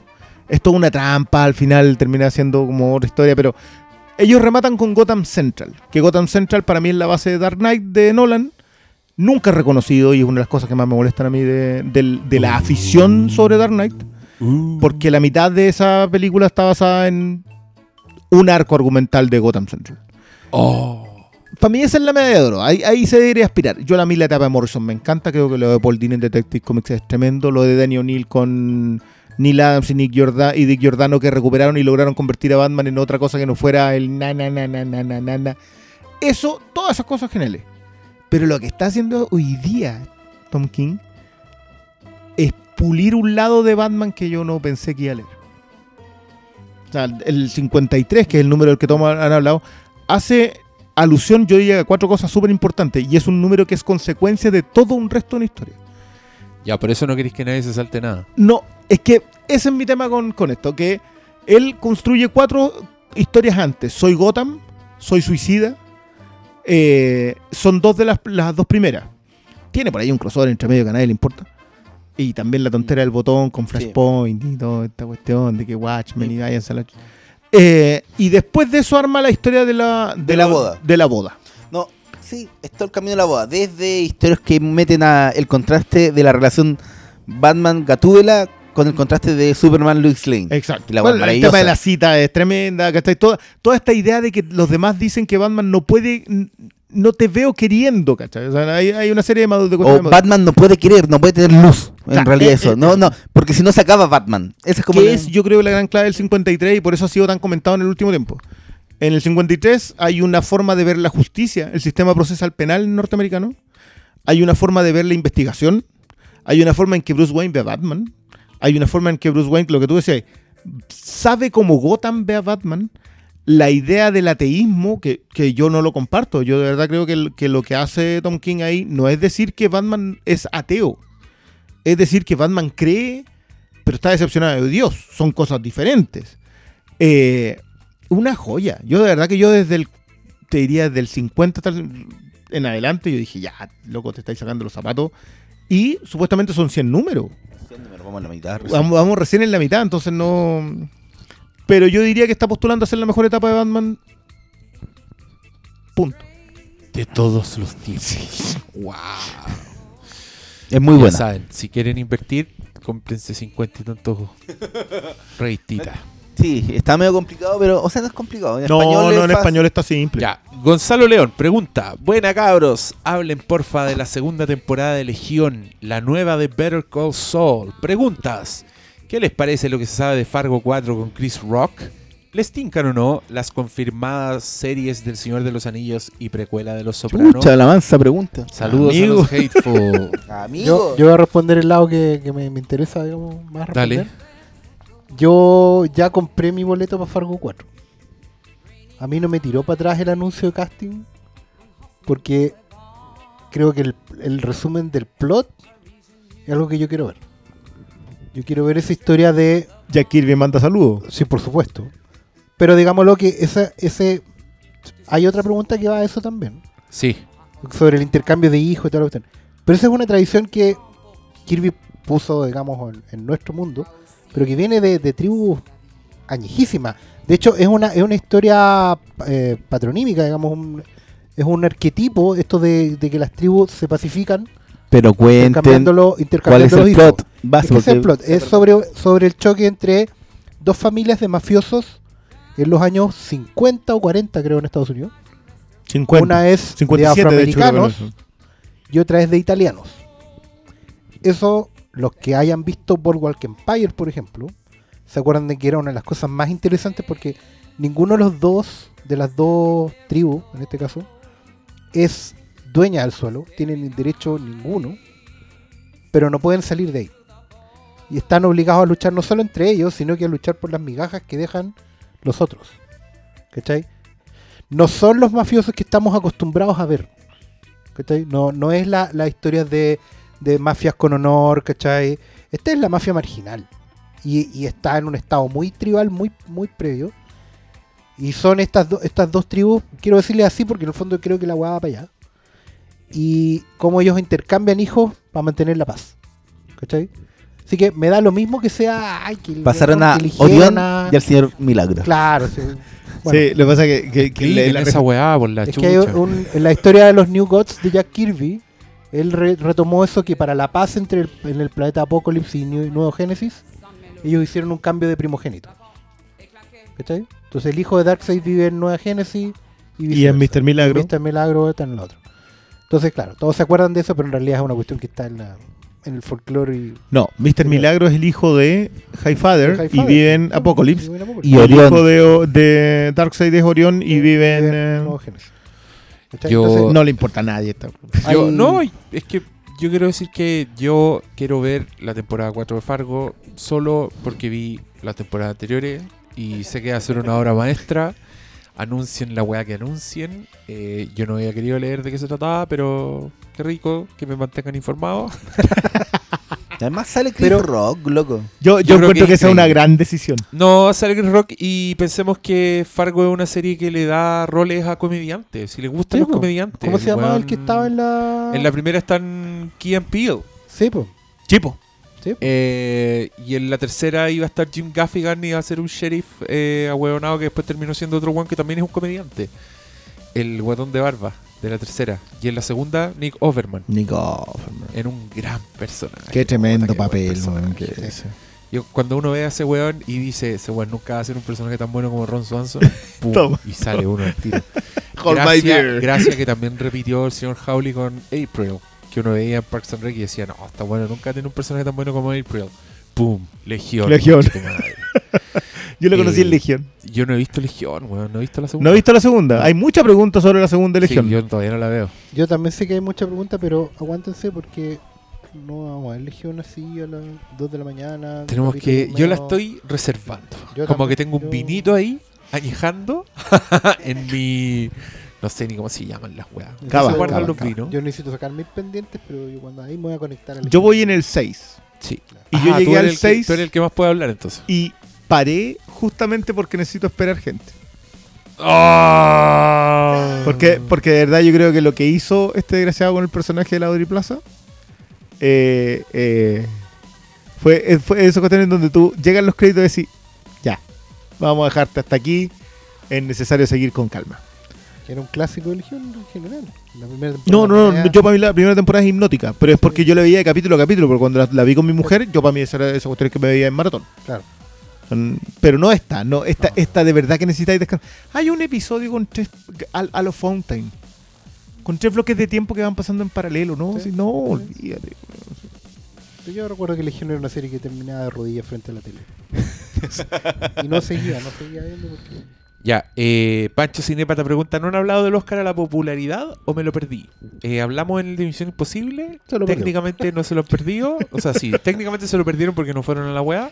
Nada bueno salió de ahí. No lo hemos subido, así que... Eso es bueno que lo recuerden, que en general lo- los live van a ser...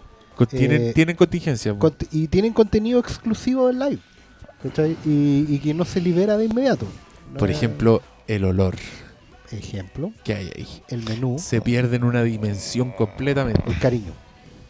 Ya, eh, Pues sí, y un, y un saludo, un abrazo grande a Manolo. Sí. Grande Manolo. el grande Manolo de las anfitrión. lanzas. Ma- Manolo está pasando por un momento un Sí. poco complicado, así que de Madura. verdad yo, yo de acá le Así sí, que más está con apretado su el papá abrazo, mira. igual complicado. Puta la weá. Pero pero nada, yo un, un abrazo muy apretado porque de verdad que Manolo nos tiene mucho, mucho cariño, que en mi caso es muy recíproco. Y, eh, y sé que esos son, son momentos difíciles, pero, pero nada, se necesita fuerza y se necesita coraje, así que saludo al, al hombre lanza. Salud, las lanzas, salud. Arriba las lanzas. No. Ya, eh, Leo, Leo, ¿dónde estás, Leo? Ese es su único. Puta la weá, la difícil, Shakespeare, Leo, Leo, ¿dónde estás, Leo? Pone Sharp Objects y un GIF. Oh. No lo, no lo formuló como pregunta, así que no vamos a decir nada. Yo primero, no. Solo el primero. ¿Tú Sí, nada? no, no me he puesto el día. Yo, Vi el yo- primero era. in- No, vi los dos primeros. Y era interesante, pero. Pero tío, tío, ¿es verdad que No es Lois estaba Lane los para domingos adultos? ¿Es verdad que es Lois Lane pero para adultos? Sí, pues, completamente. Es Luis Lane si Superman no hubiese estado y se va al carajo. Sí. Chucha, es Lois Lane si Lois Lane no hubiera caído en Kansas Sí, Claro, sin superpoderes, sí, sí, sí. solo con una botella de copete. Listo. Eh, Ya, Yo he ¿qué visto más cuatro? Véanla. y me gusta mucho. Eh, si les interesa el montaje, vean la weá porque el montaje es una weá ridícula. yo tuve que volver a un diccionario y buscar recursivo.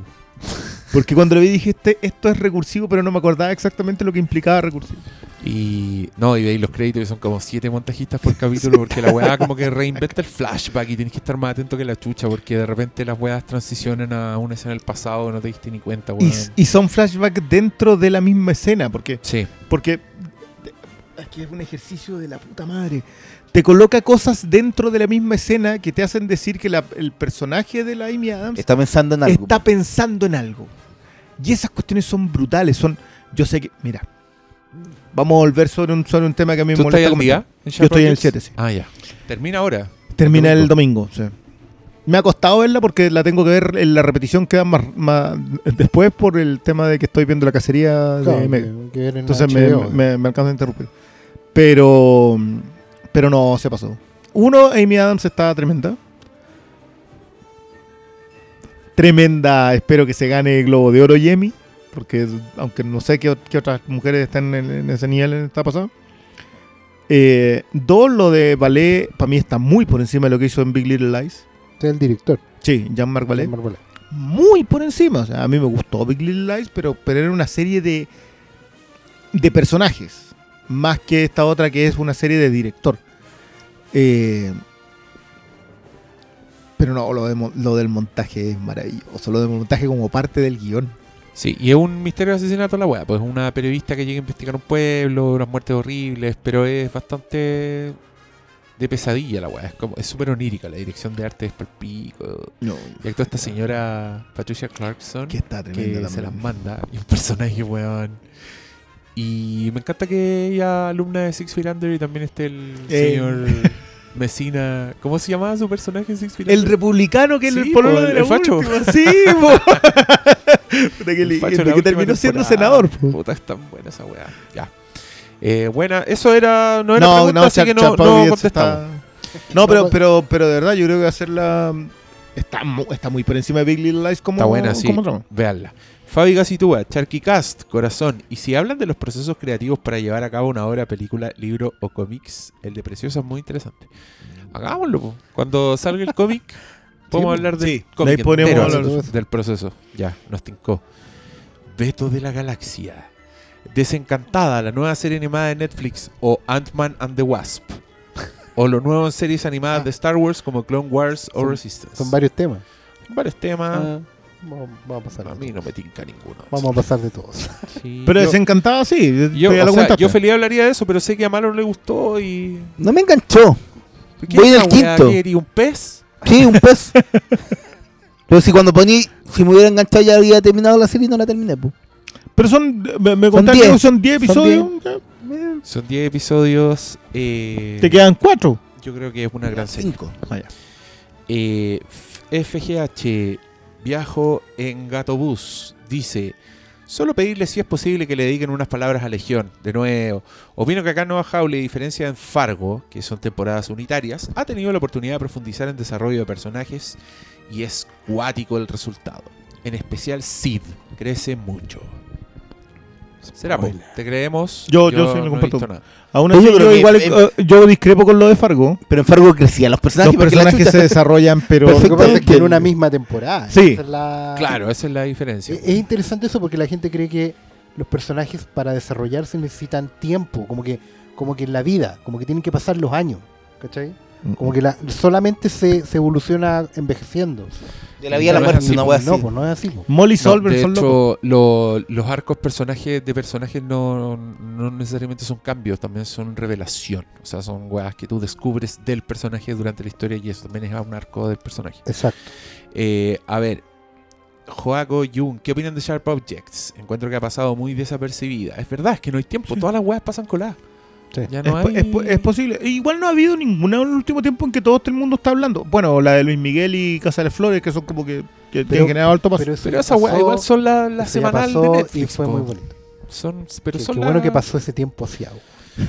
Fue hace una semana. ¿no? Me, me van a hacer ver esa Estoy disfrutando la paz. Yo el Casa de las Flores probablemente le dé una oportunidad para saber. en Sí, realidad. que yo creo que estoy en una burbuja porque estoy viendo, bueno, Disenchanted y Sharp Objects son las únicas weas nuevas, pero también estoy viendo Battlestar Galactica, Claro. estoy viendo 30 Rock y estoy como en una burbuja donde yo veo weas de las que nadie está hablando y me alegro. Mi duda, mi duda, ¿Casa de Flores es la teleserie en Mega? No, es de Netflix. No, es de Netflix y que parece que es una especie de revisión del concepto de la Pero, teleserie. pero ¿quién les No, da? no cacho. ahora todas las a llamar Casa de algo? Casa de papel. Casa, Casa de de las Flores, flores. la casa de Luis Miguel, no sé. ¿qué, qué? ¿Cómo se llama la en Mega? ¿Se llama Casa de Doctor algo? Casa. Se La Casa de Muñecos. Se llama Casa de Muñecos. Sí, pues se llama Es Casa de verdad. Muñecos. pues. ¿Es verdad? La del Mega se Puede llama que Casa de tengas razón, Oscar. Oh, Doctor Casa la daba TN. está- Doctor Casa. El pues, Doctor weón. Casa, claro. Doctor. Casa. También está Casa del Octubre Rojo. La casa. Se pone el chancho, no, güey. ¿Encuentran que el formato de miniserie o serie limitada es el más adecuado para desarrollar este tipo de historias? Y pone True Detective, Sharp Objects o la misma cacería. Mira, te sacaron la cacería. Sí, Mira me sacaron la, la la cacería. cacería. Está buena, a ti te, te gusta. A mí, a mí me está gustando mucho lo que sería. eh, me han gustado mucho los saltos temporales. El desarrollo de los personajes creo que tiene todo lo para ser un buen noir, desde infidelidades hasta corrupción policial, eh, intervención política. ¿Sabes qué? Una cosa que me acordaba a propósito de Sharp Objects, lo bueno que están siendo los personajes femeninos en el noir, diría yo, desde The Killing hasta ahora. Eh, y acá me está funcionando caleta. la- las actrices jóvenes, las, las chiquillas que hacen, que era la, la de Ramona, todo me funciona en la cacería. Yo no me gustan los tiroteos porque yo en general no creo que el noir debería llevar tanto tiroteo. ¿Dónde dan la cacería? En el en, Megavis- en Megavisión iba a decir. En Mega lo- los domingos a las 10, a las 11 de la noche. Que te dificulta ver otras cosas, pero, pero a las 11 de la noche los días domingos. Y no lo repiten en ningún lado. Creo que sí en la página de Mega. Ah, con esos streaming que funcionan. streaming maravilloso, Bien. que es súper bueno. Que, mira, eso yo creo que es un problema en general del Consejo Nacional de Están Televisión. matando la tele, weón. Yo creo que el Consejo Nacional de Televisión debería tener su sello propio para editar el material que un ellos canal, sacan. ¿sí? O un canal de streaming para lo que ellos sacan. que en todas las plataformas y... El nivel de producción del CNTV es tremendo.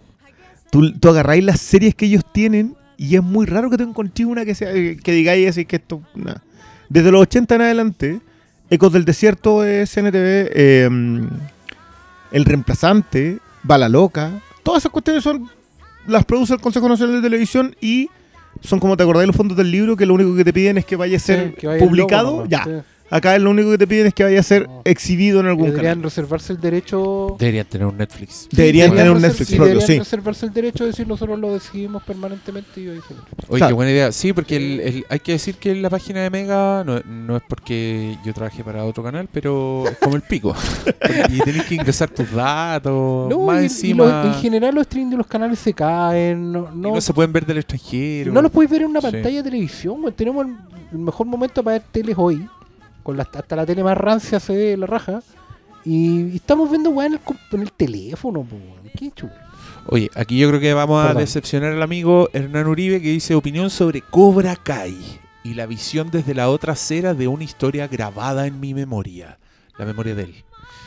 Eh, ¿Alguien ha visto Cobra Kai? Bueno, yo voy a agarrar el mismo hilo anterior, es decir, yo no he visto Cobra Kai, no porque yo pensé que Karate Kid es una callampada, y siempre lo he pensado desde que era chico. Aguante Remo Williams, voy a morir en esa. Pero, pero ¿dónde No. veo Cobra Kai, loco? No, no, no, eh, la historia comienza. La, la aventura comienza. la aventura comienza. Todavía estoy esperando la continuación. La voy a filmar yo. Eh, La aventura sigue, estoy pero esperando. ¿dónde veo Cobra Kai? Si no se puede ver. Cobra No se Kai se de- exhibe en un servicio de YouTube solo para Estados Unidos. Y si queréis verla, parece que hay que piratearla. Y, ¿A todos los que nos, nos piden esa weá son piratas entonces? y me da paja bajarla. Eso me estás diciendo. arr. el- No es que esté contra la piratería, pero me da paja Yo sé, que, yo sé que ustedes se enojan, pero yo lo que digo, mire, no les digo que no bajen weá, si eso es imposible. Bajen todas las weas que Yo quieran, bajo. Pero, me da paja bajar esa wea. pero paguen. Preocúpense de pagar por su entretenimiento. O sea, paguen una suscripción a Amazon, aunque no la usen. Paguen el HBO Go, porque si no lo pagan, esta weá se va a terminar. Esta weá es un negocio. Si a usted le gusta la serie y quiere seguir viendo serie, tiene que pagar en algún minuto, porque si no vamos a cagar todo. De hecho, una, una señal, otra vez, información de Inside de la industria. Por ejemplo, todas las series de Netflix que se editan en Blu-ray vienen sin subtítulos o idioma español. Las que son exclusivas de Netflix. Y eso básicamente es porque Netflix tiene tomado todo el mercado latino y, y es como, bueno, Salvo House of. Cards. es que esa no es full Netflix. Ah, ese es Lion King. Son, no son coproducciones. Pero ponte tú las Daredevil, Jessica Jones, Luke Cage. Entonces, ¿qué significa eso? Que a ellos cada vez les interesa menos hacernos llegar el material por otros canales. ¿Cachai? Porque no está haciendo negocio. Si nadie está pagando por la weá, van a ir matando todos los demás canales. Entonces, cuando uno, cuando la gente va a la tienda y nos dice, oye, pero ¿por qué no hay eh, Game of Thrones? Si no nadie la edita, nadie la saca. No, pues si los sellos se fueron de Latinoamérica. ¿Cachai? Ahora todo hay que, hay que importarlo en Estados Unidos. Y va a llegar un momento en que nos van a cortar la última llave que nos quede. Algún día van a lograr perseguirlo, las descargas, algo van a hacer. ¿Y, ¿Y por qué hacer? Porque nunca estuvimos dispuestos a pagar ni medio peso por una suscripción a un canal de streaming. ¿Cachai? O, o a un Chromecast o lo que sea. ¿Cachai? Así que ojo ahí. Sí, ojo ahí. Además que esa es la forma que ustedes apoyan las weas. Pues si ustedes contratan Netflix y ven, por ejemplo, Disenchanted y la ven entera, puta, esa wea le está diciendo a Netflix que la gente quiere ver más y van a hacer más.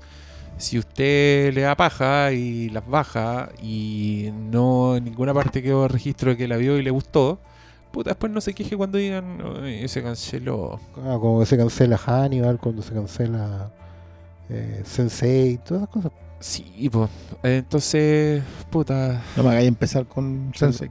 Perdón por Sí, arruinar la fiesta, pero bueno, en fin, eh, No, Cobra. Kai increíble. La mejor secuela desde The Dark Knight. bajé todos los capítulos. No, mentira ya. Marito Venegas, Gel Marius.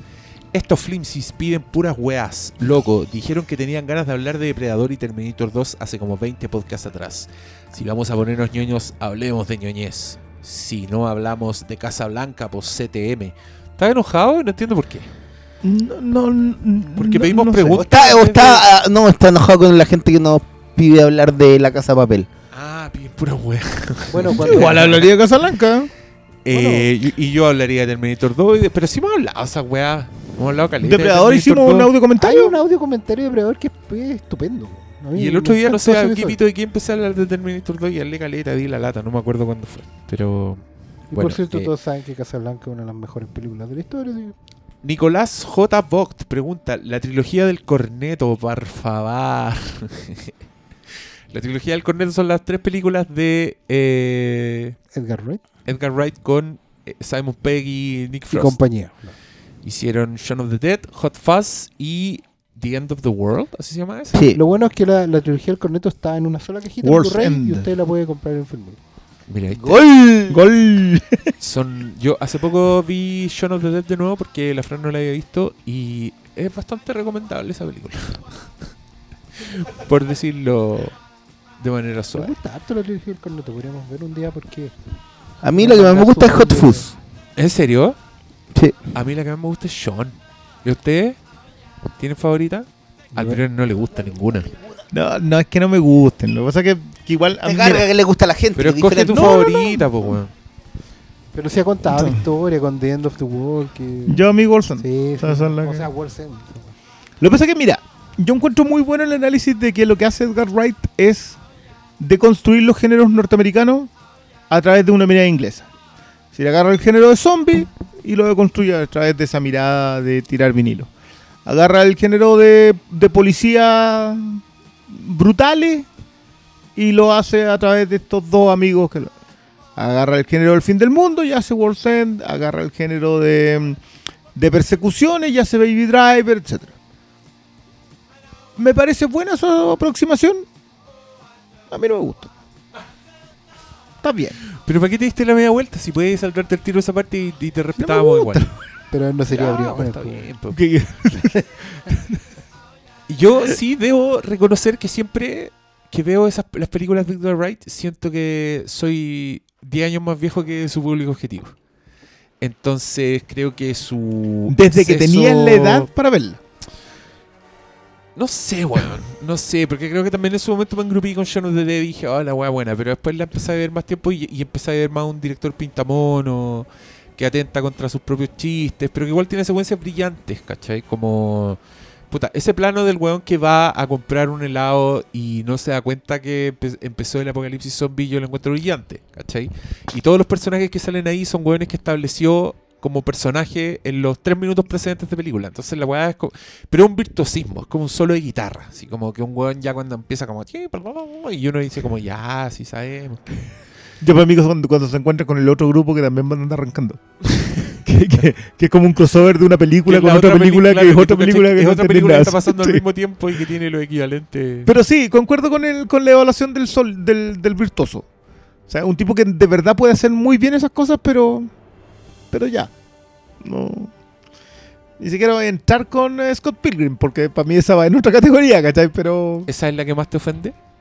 No es que me ofenda Scott Pilgrim, es que de verdad que no encuentro no la que sea entiendes lo porque que. era un viejo culiado. Es posible. Es posible. Ya está bien que lo asumáis, pues, weón. No, no, le estoy dando la posibilidad, porque si, si te lo niego tajantemente, vaya a entrar en, la, en tu modalidad Axel Kaiser, entonces no me interesa. Eh, pero, pero no, yo encuentro súper bien que le encuentren mérito a Edgar Wright, yo también se los encuentro, simplemente no me seduce igual. que- Perfecto. Nada más. Oscar Salas, ¿quiere agregar algo a esta conversación? No.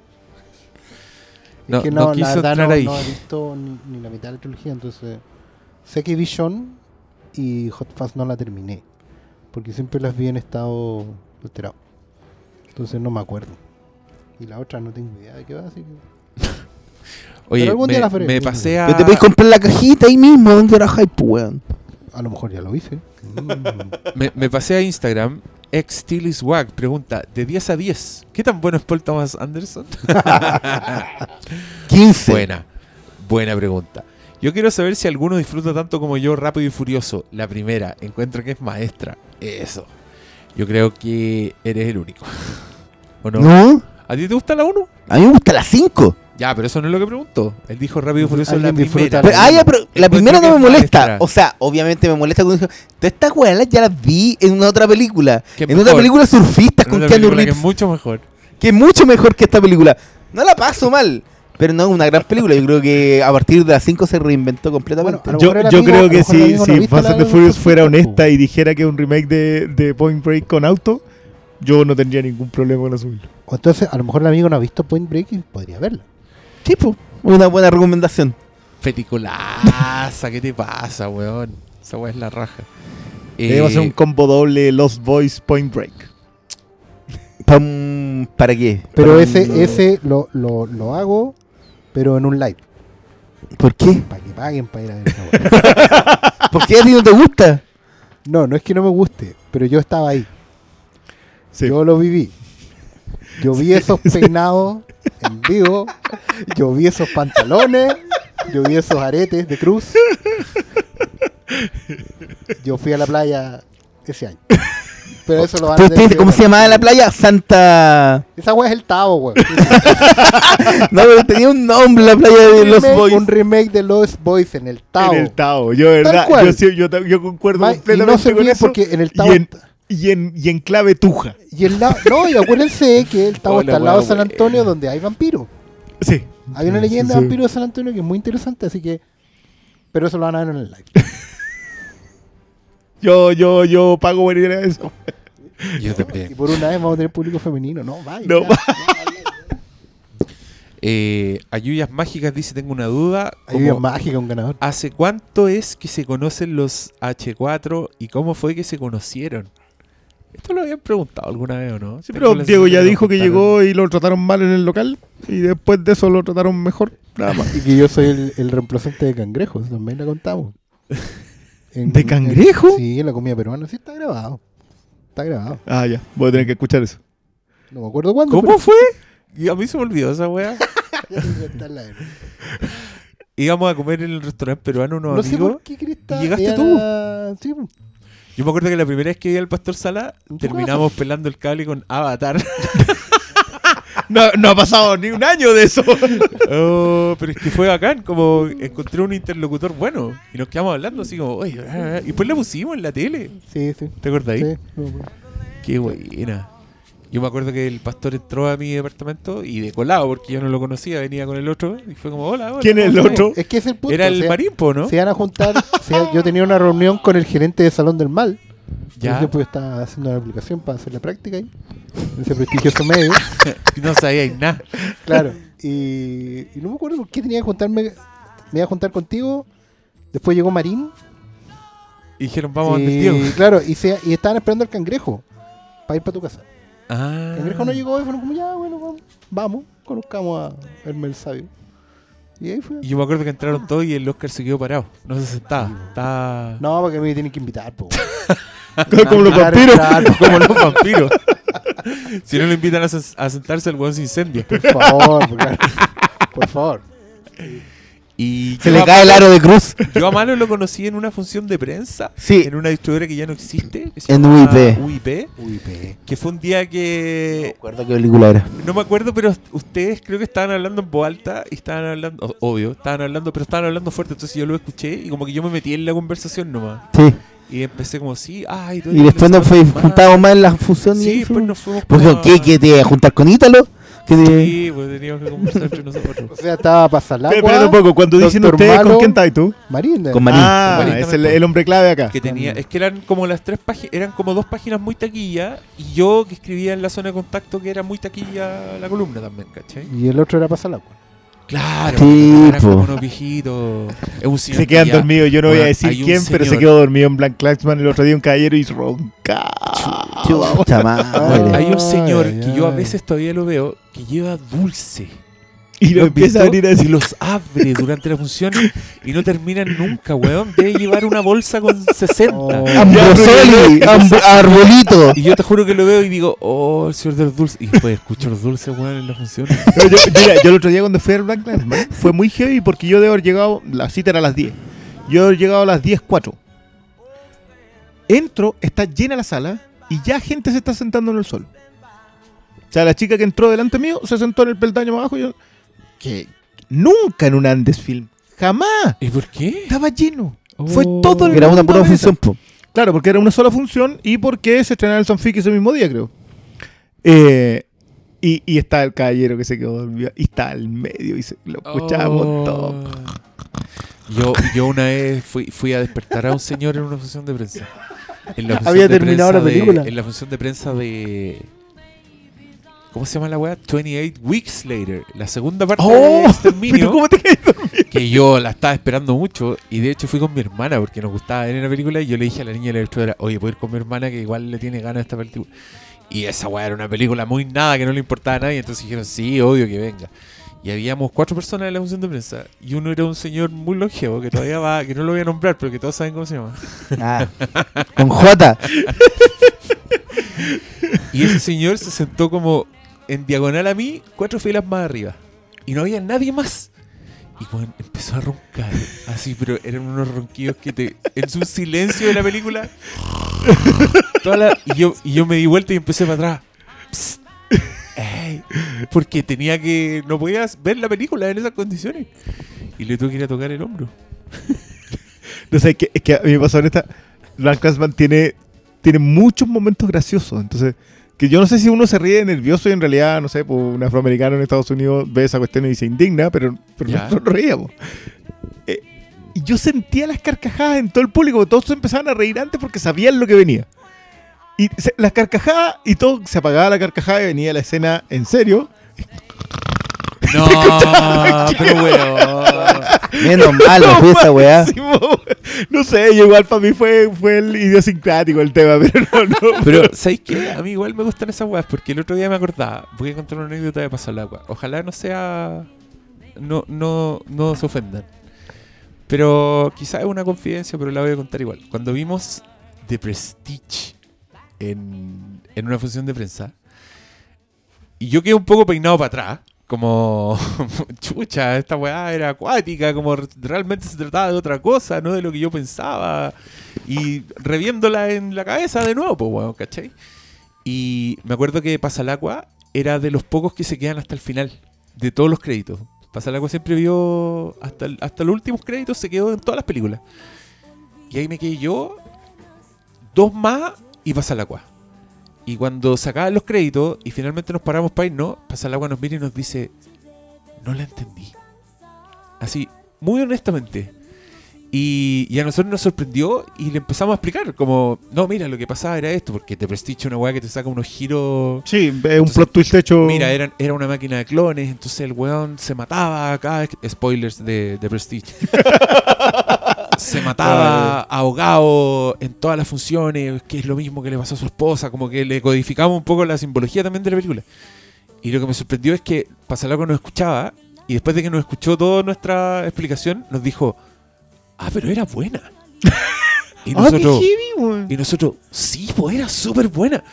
Y, y se convenció, como que siguió conversando con nosotros, como, ah, entonces, y el hermano gemelo, y los pájaros, y la weá, y yo lo admiré completamente. Yo dije, qué ganas de llegar a viejo, y uno, tener la honestidad de decir, ¿sabes que no entendí esta weá? Y segundo, estar lo suficientemente abierto como para apreciarlo igual, ¿cachai? Qué heavy, fue respect.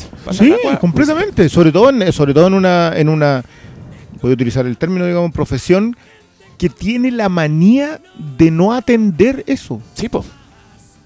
Que mi, mi aplauso. Yo, me Yo desayuno en la siempre recuerdo a Ítalo en una función de Pesadilla, el remake. Oh, que era mala. esa Loco, termina la película y y éramos tres personas en la, en la función. Se da media vuelta, así como en la butaca se va para atrás y dice: Bien mala esta cuestión. y bueno, lo que estamos ahí, no, no- paramos de reírnos como en cinco minutos porque la weá era muy mala, pero la, la forma en que lo dijo. Y además que pasó la weá era como el que te saludaba. Hay guanes que. Hasta antes del, eh, Sí, bueno. del accidente, digamos, que- Mm. que él, él era muy así. Ahora igual le cuesta un poco más desplazarse, entonces como que no, no solo- yo, yo nunca más lo vi.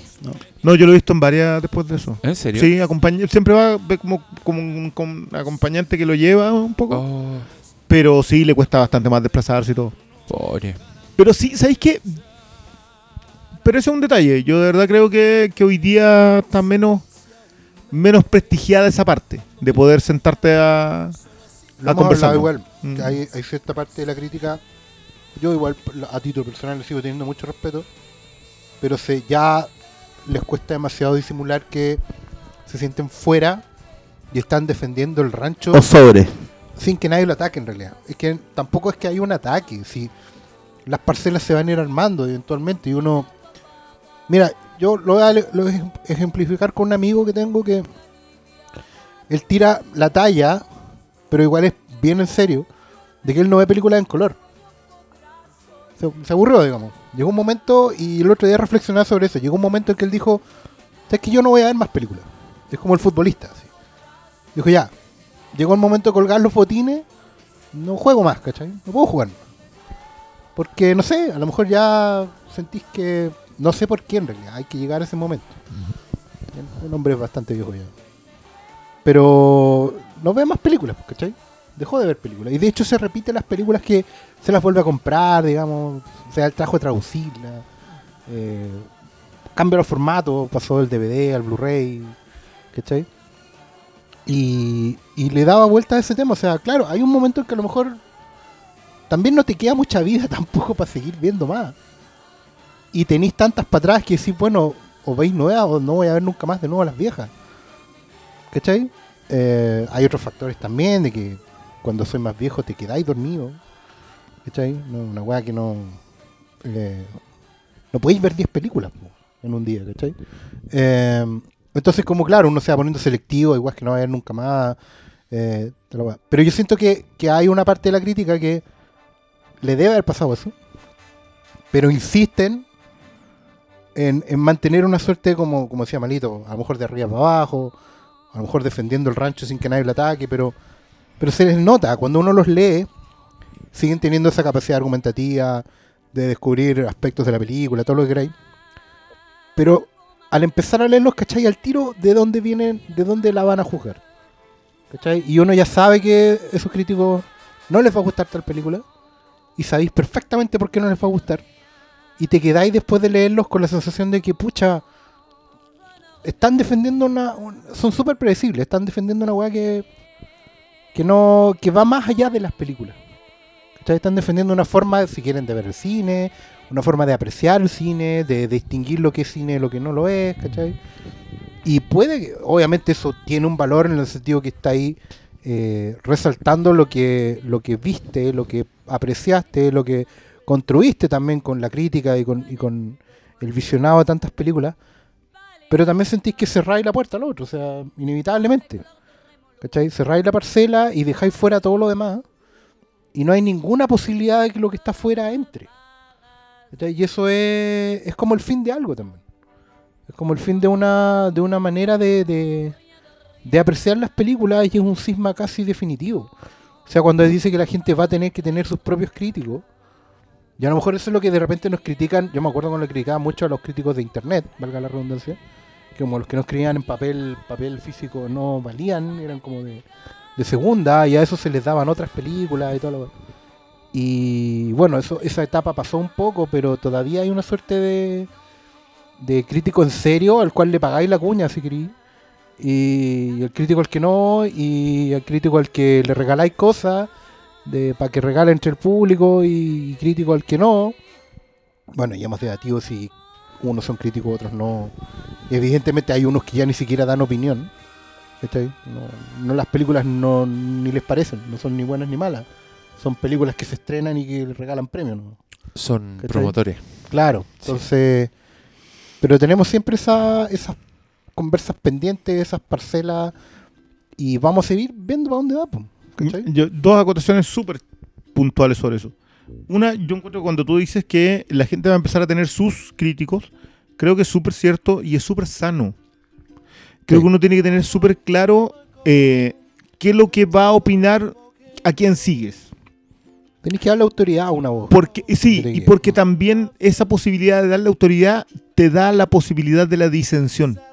Así Es decir, tú sabes perfectamente que otro crítico va a opinar distinto a él y puedes tener la perspectiva para dirimir. Eh, uno. Y dos, que a mí sí me incomoda un poco el salto en las defensas de los ranchos. Porque concuerdo contigo de que hay algunos que dicen, ya, perfecto, esto es el cine, esto no es cine. Pero cuando opinan de eso que no es cine, lo hacen con un- una cierta benevolencia. Eh, pero las que están entre medio, las que llevan el producto más cercano a lo que tú sí consideras cine, ahí son condenadamente críticos. Que, la- claro, porque es penca porque ellos arman la reja a la parcela, separan el rancho, y es verdad, no son duros con los que están afuera. Son los indios, ¿cachai? Que Ta- sí, se- lo- opinan de Pero lo cuando salvaje alguien con, hace- con condescendencia. puentes, cuando el salvaje argumenta, ¿cachai? Por así decirlo. Cuando hay una película que cruza, que, que, que se mete, una película nueva, se mete en su territorio, dejan, queman la pradera. Sí, sí, y, y tenemos casos puntuales que son súper... eh, Digan nombres, weón. Me tienen metido. ¿Ah? tú tú, em, podéis empezar a revisar ciertos críticos lo que opinaban de Logan o, del, eh, o la guerra del planeta de los simios. Sí.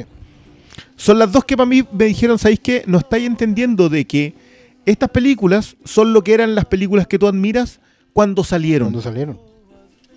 Y, y yo dije, ya, acá hay un, acá hay lo, lo que define Oscar como un cisma. Yo creo que tiene que ver con eso, tiene que ver con que defiendes tu rancho, pero no entiendes que tu rancho no era en su momento lo que es hoy. Claro, pasa mucho, por ejemplo, que a, a- a muchos críticos, hoy día, hoy día nomás llegó una galla a la tienda con un recorte del diario. Era como las mejores películas para los críticos de cine. Y había una que se repetía en varios nombres, que era eh, The Searchers. Más ¿Cuál? corazón que odio. Más Ah, corazón ya. que- Centauros del desierto, Sí, si eres centauro. más viejito. Claro, más todavía. Eh, ya, pues, pero eso era, digamos, era un western, una película de un divertimento. ¿Cachai?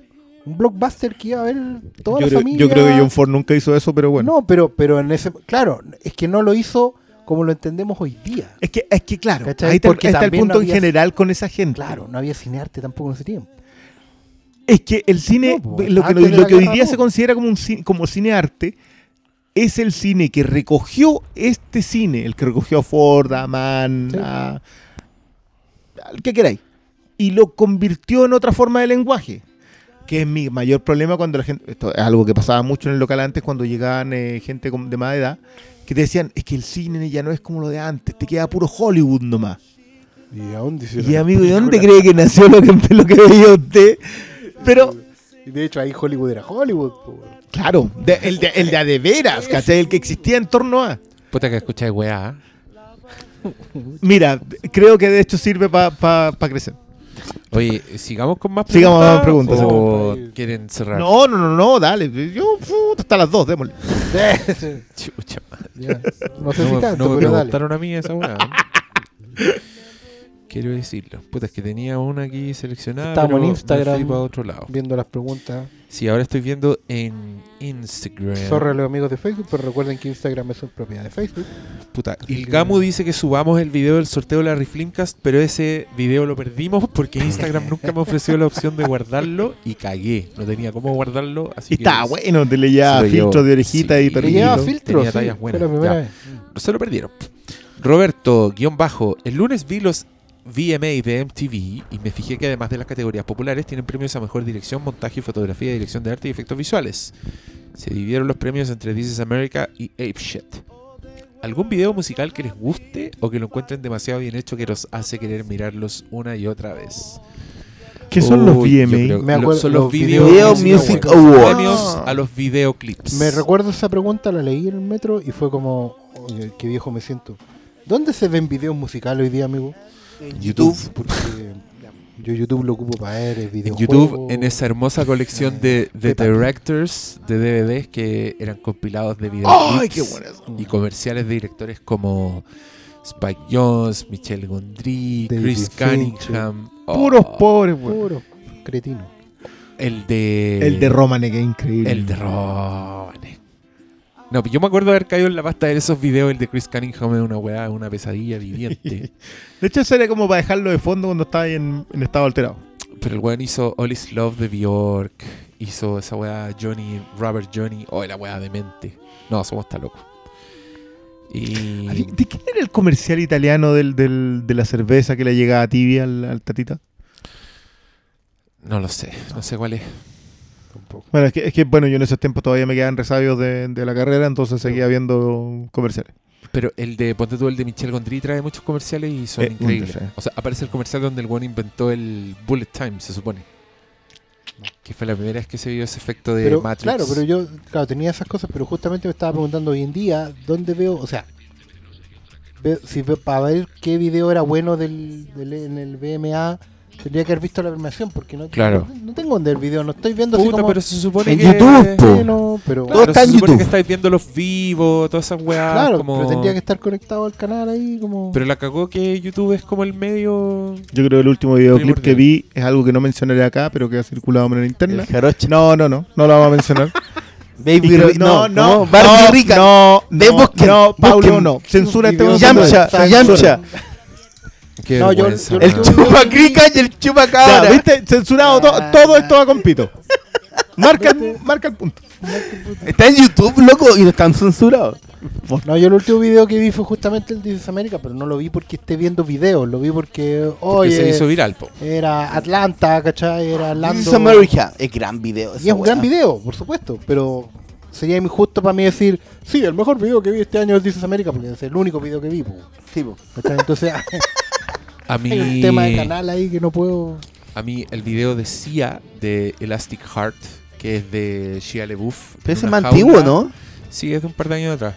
Eh, donde está en una jaula con esta niñita que se llama Maggie Ziegler, creo que es una bailarina más talentosa que la chucha. Es una weá que me afecta a nivel visceral, que no logro explicarlo y que creo que es arte mayor, disfrazado de videoclip. Y me voy a bancar a Shia LaBeouf eh, por el resto de sus días por haber hecho ese videoclip. Y por la actuación que se manda. Y en verdad creo que esa weá, a mí, yo cuando vi ese videoclip quedé peinado para atrás y dije, esta weá es, ¿Tú has es para en el cine, para poner en un museo. has visto el video de la canción de Chaya LaBeouf? No, ¿No? no. Búscalo. Pero cuál, que pero es un hueveo, ¿no? Es una canción dedicada a Chaya LaBeouf. Ah, es un gran video. hueveo. Ya. No, yo hablaba en serio. Yo también estoy hablando Yo, serio. yo de verdad que no tengo memoria de un videoclip que haya visto. en- Thriller de Michael Jackson. Más o ¿no? menos, en Ah, ese rango. Pero la versión completa. No, si igual vi harto videoclip en los 90, ¿cachai? Pero es eso, o sea, fue el siglo XX. Que no veía Pero tírate pero- algún título, pues igual hay videoclips que son Paranoid increíbles. Android. No, Fake Plastic Tree, yo disfrutaba mucho ese videoclip. Los de Michel Gondry. Sí, El- pero es que esos los, los vi, estamos hablando del 2004, 2005, ¿cachai? Cuando los vi recopilados, pero ¿Has visto el de, el de Mato? Que es como un palíndrome que está en la pantalla Sí, dividida sí. y la weá es. Yo todavía que es no como un capítulo de X-Files. Es pero- una weá que no se puede creer. El de Verve, el del tipo que caminaba por la calle, el de mm, Sinfonía, no me acuerdo. Bittersweet Symphony. Bittersweet Symphony. Pero es que, es que yo soy pésimo para ver videoclips. Pero son un arte en sí mismo. Sí, por Yo eso lo mismo. recomiendo. Pero no me. Podríamos no- hacer un no- capítulo Yo, de yo los disfruto, pero yo de verdad planteo de entrada eso, que yo no tengo un canal, sé que están en YouTube, pero YouTube es como Google. Si no sabéis buscar, si no tenéis un historial, vaya a ver la weá que está ahí. Ya, pero bueno, lo- lo- y- pero los y- clásicos de los clásicos, onda Sabotage de Beastie No, no, Boys. ahora sí, Ah, no, si queréis tirarte con los clásicos. ¿de dónde? Los de Fincher de Madonna. La canción es siempre la misma. La canción es siempre, pero. ah. que tiene que ser le entendieron como Chepe la gata Un saludo a mis tíos que están ahí muertos uno por sobredosis de No, lo- droga. los videos de. Yo les recomiendo ese DVD, el de, el de Michel Gondry. Tiene unas weas que son. Tiene un video de. Los seis de Works of the Director son buenos. Sí, no, pero quiero contar que este weón tiene un videoclip que se llama Star Guitar, creo que es de los Chemical Birds. Que es muy simple, que es una cámara que va como desde dentro de un tren y veis un paisaje por fuera. Y yo me acuerdo de haber visto esa weá en un zapping y de no haberle prestado atención. Y resulta que la weá, el loco, es un paisaje digital. Es creado completamente en computador. Y el weón a cada sonido le asignó algo en el paisaje. Entonces tú, cuando tenías esa weá en el cerebro y veías ese videoclip, te das cuenta que los postes, por ejemplo, representan un sonido. Entonces tú empiezas a ver la weá y es como pum, pa, purum, pum. Y todas las weas van pasando al ritmo y tú decís, no, ya, este weón se volvió loco. Y te das cuenta que el videoclip puede ser un arte mayor. Así que Yo, yo lo he dicho, lo- para mí, eh, de hecho, es muy superior al tráiler como, como arte, porque yo de verdad creo que el videoclip es. Eh, me gustó esa pregunta.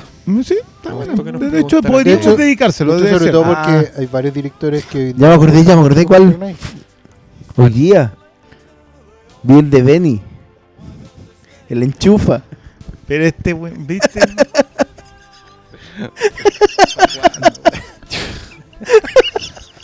Enchufa. Esto es- Enchufa. esto es ¿Sabes lo, lo triste que yo también... vi- Bienvenidos a la sección cringe. Lo vi en televisión, güey. Oye, alguien pregunta, Gas Fring versus Bien Varga. ¿Quién gana? Gas Fring. Yo creo que Vargas lo dejaría ganar. Nah. Pero ganaría Gas Fring. lo, lo haría creer que ganó. Y el otro one desaparecería. Qué buena pregunta, weón. Fanfiction. Begins. Hay- de eso se hace fanfiction, no de que Kirk se agarra a Spock y eso. De esas cuestiones son entretenidas. ¿Qué mal le ha hecho Tumblr a la humanidad? A la humanidad, pues, weón. Le estáis dando mucho que peso a Tumblr. es que- weón. no, porque esa generación está creciendo, güey. Está entrando a trabajar. Viejo, weón. Está El fanfiction actual-. Está ganando plata. Pero si no consumen nada, ¿de qué importa que ganen plata? Por eso, Ojalá ahorren, ahorren, Eso. cabros. por eso, por eso. Así como vamos, la vejez va a estar muy mal. Está muy viejo usted. El fanfiction de Sherlock con, con Holmes y, y Loki. Loki por aquí, Loki No, por allá. No, pero ¿cuál es el chipeo de ahora? Tiene que haber otro. ¿no? El chipeo Sherlock actual. tiene cuánto? ¿Cuatro años? pues? Esto es una, Pero se mantiene. ¿Cuál es el Sí, chipeo sí, que, que sí, sí. ahora, weón? Por favor, los que escuchen este, chipeo actualícenlo. chi- Apuesto que el chipeo ahora es una de esas teleseries culiadas coreanas, weón, de No, pero, el Barcel ya cagó porque se acabó la weón. Eh, Pero no Barcel sé. no era chipe. Ah, bueno. Oye, El chipeo debe ser una weá de K-pop ahora. ya, aquí escuchemos lo que dice eh, Voyage to the Deepest. Ay, Shia nombres. Pregunta, ¿irán a ver Bohemian Rhapsody? ¿Habrá podcast? ¿Qué esperan de ella? Oh, quedamos pendientes de eso. Ya. Antes de eso, yo no fui al, al, Al Roadshow. al Pero yo soy fan de Queen desde los 4 años. Y tengo más de 40. O sea, yo estaba vivo cuando Queen existía todavía. ¿Ya? Yo me acuerdo cuando se murió Freddie Mercury. Soy muy fan de la weá, pero yo le tengo casi nada de fe a la película. Y me explico. En general no me gustan las películas, los, los biopics, que eh, nacen del seno de la adoración a la banda. Yo no le tengo fe a esa película desde que sé que está eh, los integrantes de la banda metidos. ¿Cachai?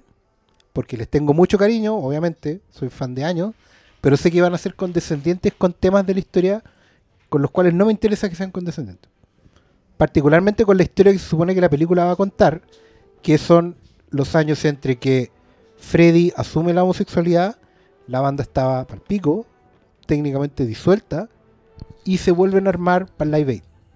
Todo ese viaje, esa, ese viaje por el desierto, digamos, ese paseo por la oscuridad, no es para ser condescendiente con ella. Creo que la Mira, película, hasta por lo que he visto hasta ahora, el tráiler y toda la cuestión, está súper fiel, re- recreación, formal, todo lo que queráis, pero sé que va a ser condescendiente con eso. Y esa no es la manera en que tu banda de rock se convierte en tu ícono. ¿Cachai?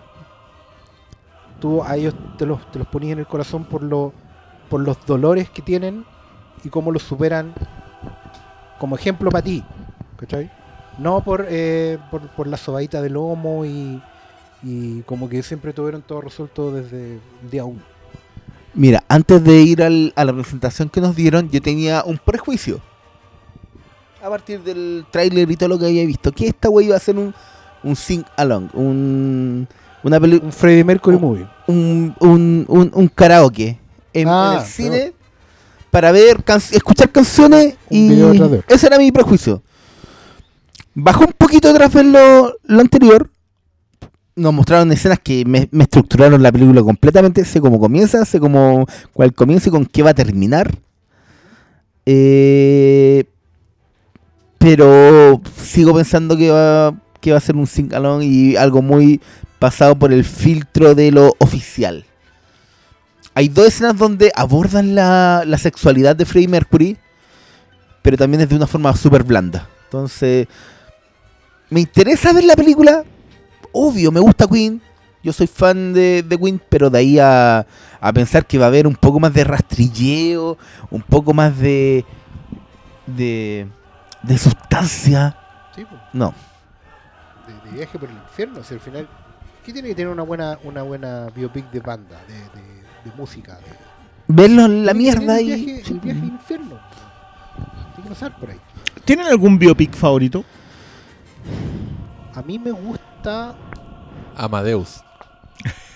No, pero de los de los musicales. Eh, Amadeus. Amadeus, pues. No, me pensar. Gusta, me gusta harto el, el de Johnny Cash y el de Ray Charles.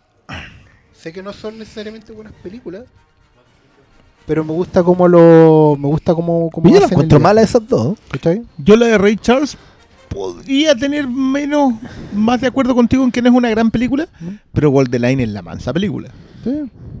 Ahora, the Line y, y Ray tienen ambas el factor de que te muestran que los tipos estaban bastante podridos. Wall the Line es un pelito más condescendiente en decirte que él hasta, o sea, encontró a, a Jun y, y eso era todo, o sea, es- era Sí, lo que él necesitaba eso- enrielar su vida, que no está tan No. lejos de lo que pasó, ¿cachai? O sea, el tipo de verdad se enrieló de ahí, no fue más él, pero estuvo más sano. Oye, yo. Perdón, ¿terminaste? No, no, no, dale nomás. Ah, ya, que yo vi el tráiler de esta weá en IMAX. Wow. Y es Queen Porn. Es Sí, po. pornografía para el fan de Queen. Entonces yo creo que esta weá le va a ir increíble. Creo que la gente va a hacer el, el tipo de cosas que vamos a leer en redes sociales que llo- lloraron. que Vamos a escucharlos cantar en la función. Se pararon los pelos en la secuencia de Rhapsody de Bohemia. Mm. Es el tipo de weas que vamos a leer. Y yo creo que en un tiempo más a nadie le va a importar esta película y nadie se va a acordar porque creo que creo que es fanservice y es muy inteligente. O sea, literalmente es fanservice. Es, Sí, pa- sí, no, es una recreación gloriosa. La weá tiene como un plano en que el weón sale al escenario y se ve un estadio, pero... Esa escena es maravillosa. Weón, es preciosa la weá y vos vais a estar ahí como, ah, yo que ni me gusta la weá, voy a estar ahí bien, Freddy. Esa, Mercury, esa escena te la muestran porque, porque no está, está armada para el tráiler, pero en el, en el tráiler lo que veis no es, es como la... Es como, como para venderte el ¿cachai? pero, Claro. pero la El escena en la money que, claro, la escena que vi es completa y lo sigue a él. Ah.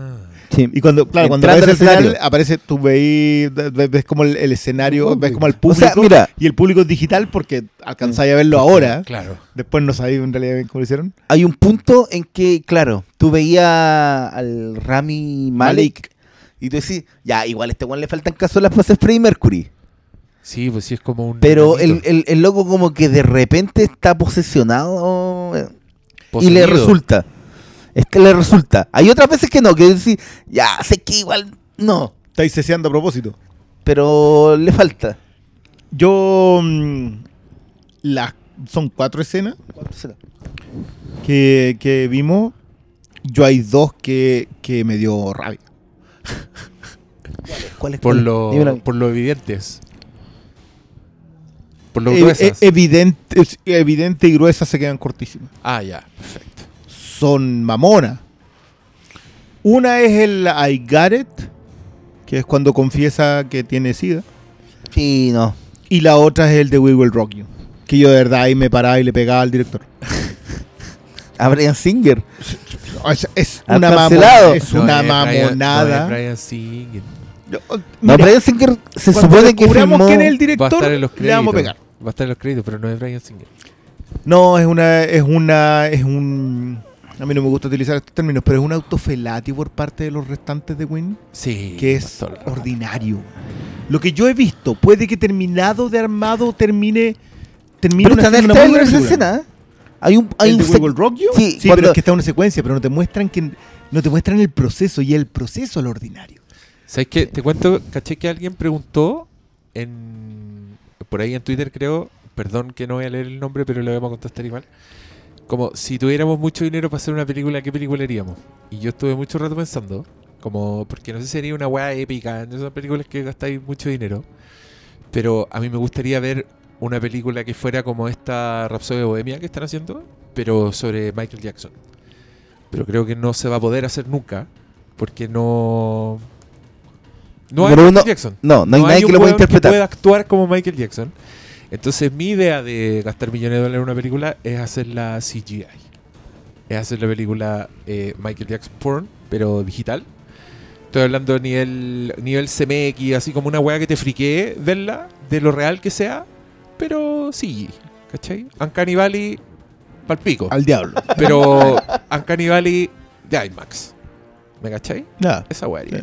Mira, yo te pasaría mi plata, mi presupuesto, para que tu película eh, aborde todos los todos los aspectos del guion que son peludos en la vida de Michael Jackson. Completamente. ¿Cachai? Yo pago para que, para que se escriba y no a nadie contra, No, y esa, y esa contra weá. demandas y la weá y que... No la canción, toda la weá esa- del Dreamland. y esa y- weá- va a no, ser- no, la no, weá y- de- del weón torturado desde chico. Y va a ser toda la historia y cada segmento de su vida va a ser el Michael Jackson emblema de esa época vida. Claro, ¿Cachai? claro. No, ¿Cachai el hit no, que tenemos acá o no, weón? Esta, gente se va a morir viendo esta película. 20 Se va a Oscar, morir sin weón. verla. Va a ser Más como, Oscar que Ben Hur. va a ser como la pasión de y- Cristo. y- O sea, no, y esa señora esa que se murió viendo la pasión de Cristo, la- así, lo mismo. La idea es que tú te sintáis todo el rato que estáis viendo la película que amáis y odiáis el weón todo el rato y estáis súper conflictuados con la weá. ¿Sabéis qué? A, mí- Porque- a mí me pasa eso con, con mi biopic favorito, el de el de Ali.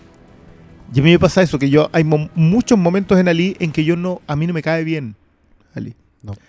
Y eso creo que es importantísimo. Creo que lograr dimensionar, porque a mí no me gusta que a ti la gente siempre te caiga bien en una película.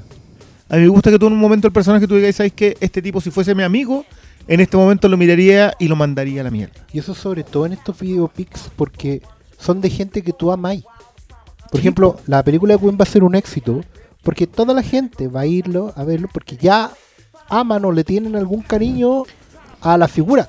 Para mí, lo de Freddie Mercury, por ejemplo, de, de los últimos qui- 10, 15 años, que el loco se ha ido convirtiendo como en ícono de nuevas generaciones, pero no por la música de la banda, sino que por, puta, por lo que significa eh, el, tema LGTB, por lo que significa el tema de. Ya, pero, pero ojo, ojo con ese tema, que yo Sí. creo que también va a despertar una polémica aparte.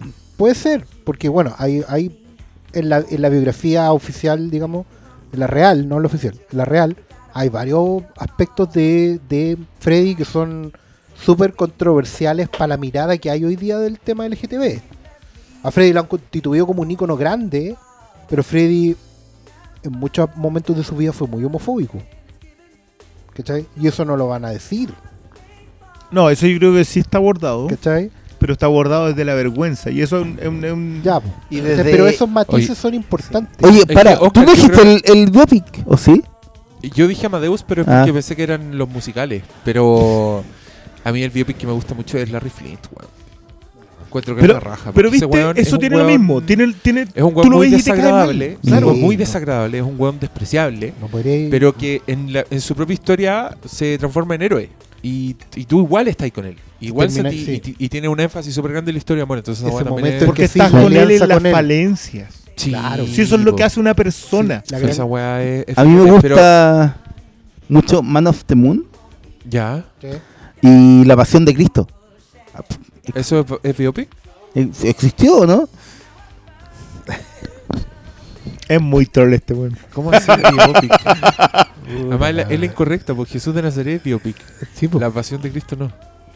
No lo sé. No, pues no, no, no, no, pues, no Eso- es pero- biographic picture. No, pues no es la vida de. Esto es como. Eso es biopic, Paulo. Ya, pero La Pasión de Cristo. No es, la No es vida un de, biopic, no hay Oye. una biografía en, en, en, en los azotes y Sí, la sí, muerte. la- si la pasión de Cristo, es biopic, The Raid también es biopic. sí, pues weón. Jesús pero- de Nazaret. No, pero ese Eso, no, pero ese es pero-. Es bueno, pero es buena Es una la- miniserie, pero sigue siendo un biopic. Fuera de huevo, es buena la salvedad porque, de hecho, Jesús de Nazaret trata la vida del personaje. La pasión de Cristo, gramaticalmente lo dice. Es, Es un pasión. momento Es en la la, vida del hueón. ¿cachai? Sí. No- le pida a todo Oye, el mundo pero que sepa lo que es vida y pasión. Lo, pero- lo que yo quería decir, Oscar, es que creo que vivimos en una época donde el, el crítico de cine de redes sociales eh, espera que las películas un poco se la haga el Departamento de Relaciones Públicas. Entonces, es una época donde Chan. gente sale a reclamar porque un actor transgénero, no, porque un personaje transgénero no lo actúa No, un actor un actor transgénero, transgénero, ¿cachai? sí. Y los estudios toman decisiones en base a esas weas. Entonces, yo, ojo, no estoy diciendo que esa lucha sea incorrecta, pero estoy diciendo que ese es el clima. Entonces, en ese clima, esta película no va a ofender a nadie. Esa weá está garantizado. Esa weá está diseñada para no De ofender hecho, a nadie. en ese clima se prueba una película de Queen primero. Y en ese clima eh, hay un actor que sale por diferencias creativas. Y en ese clima también hay un director que es despedido. O no tenemos idea porque se desapareció. Como, Sí, en realidad es como- muy raro eso. Pero sí, es, es cuático porque depende mucho del momento que estamos viviendo. ¿Cachai? Eh, Sí, po. Así que mi consejo es prepárense para disfrutar eh, esa pornografía de Queen que vamos a ver. Para cantar. pero Yo creo que va a no ser- esperen más que eso. Yo creo que Yo, yo creo que lo mejor es no esperar una buena película, pero un buen producto. Que en estos días, al parecer, sigue siendo lo que Para mí como fan es bueno tener todavía la experiencia, recordar la experiencia de la película de los Doors. Creo que eso me cura de espanto. Esa también. Es, puta, ese también era. Puta, que era desagradable. ese. ¿sí? po. Problema es que se enfocaba solo en eso. De hecho, esa película al revés. Siento yo que Que te deja te pésimo. hacía, claro, te hacía desagradable el personaje, pero no lograba que tú empatizaras con él. De hecho, los que terminaron empatizando con él eran puros zorrones de mierda. Bueno, proto zorrones en esa época, porque no, no existían los zorrones. No, yo creo que el zorrón siempre existió. Sí, pero tenía otro Antes nombre. se llamaban aristócratas. No, antes se llaman. ¿Cómo les decíamos? Bueno, no me acuerdo. Poser. ¿Tenemos Poser. más? Los ¡Poser! Viejo de mierda. Yo creo que con eso podemos terminar. Sí, terminamos. No, no, dale más preguntas. Es que las demás, mira, ponte tú, Jacqueline dice, ¿algún día existe la posibilidad de una conversa de Hannibal? Sí, soy yo, la misma mina que pregunta esto siempre. Y, y yo quiero apoyarla en su, en su petición. Creo que está súper bien que uno siga defendiendo su feudo. ¿Tú quieres, ¿Pero tú quieres hablar de Hannibal? No, no, no, pero, pero creo ¿Alguien que es súper bueno que lo... de Hannibal? ¿Alguien vio Hannibal? ¿Alguien le interesa Hannibal? Mira, yo voy a mínimo? contar que eh, volví a hacer una lista en Netflix. ya, ya no tiene. madre, weón. Ya no tiene la lista del títulos. pastor Llegó- de nuevo por la Llegó un punto y dijo, no, ya, si este documental de mierda nunca lo voy a ver, así que ya, Lo filo, partamos de cero. Entonces ya no tengo 222 títulos como antes, ahora tengo 66 ¿Y uno de ellos es y Hannibal? Hannibal está. Bueno, yo soy un confeso fan de Hannibal. Me encanta. Creo que son tres temporadas hermosas de una serie. ¿Tres temporadas? Sí, de una Dura serie dos horas. Debe tener una de las mejores facturas que yo he visto en material audiovisual alguno. Eh, creo que la tercera temporada tiene momentos que son honestamente la peor adaptación de la historia del arco de Manhunter, del Red Dragon. Y al mismo tiempo otros que son sublimes. Ese, ese desnivel me sacó de quicio. Porque, bueno, por ejemplo, todos conocen la clásica escena de la, este personaje que se enamora de- del asesino, que es una ciega, y en una escena el asesino la lleva al zoológico donde él trabaja, donde tienen un tigre anestesiado, para que ella sienta la experiencia de hacerle cariño a un tigre. Es una wea que yo la cuento y ya todos están peinados para atrás con lo buena que es la wea.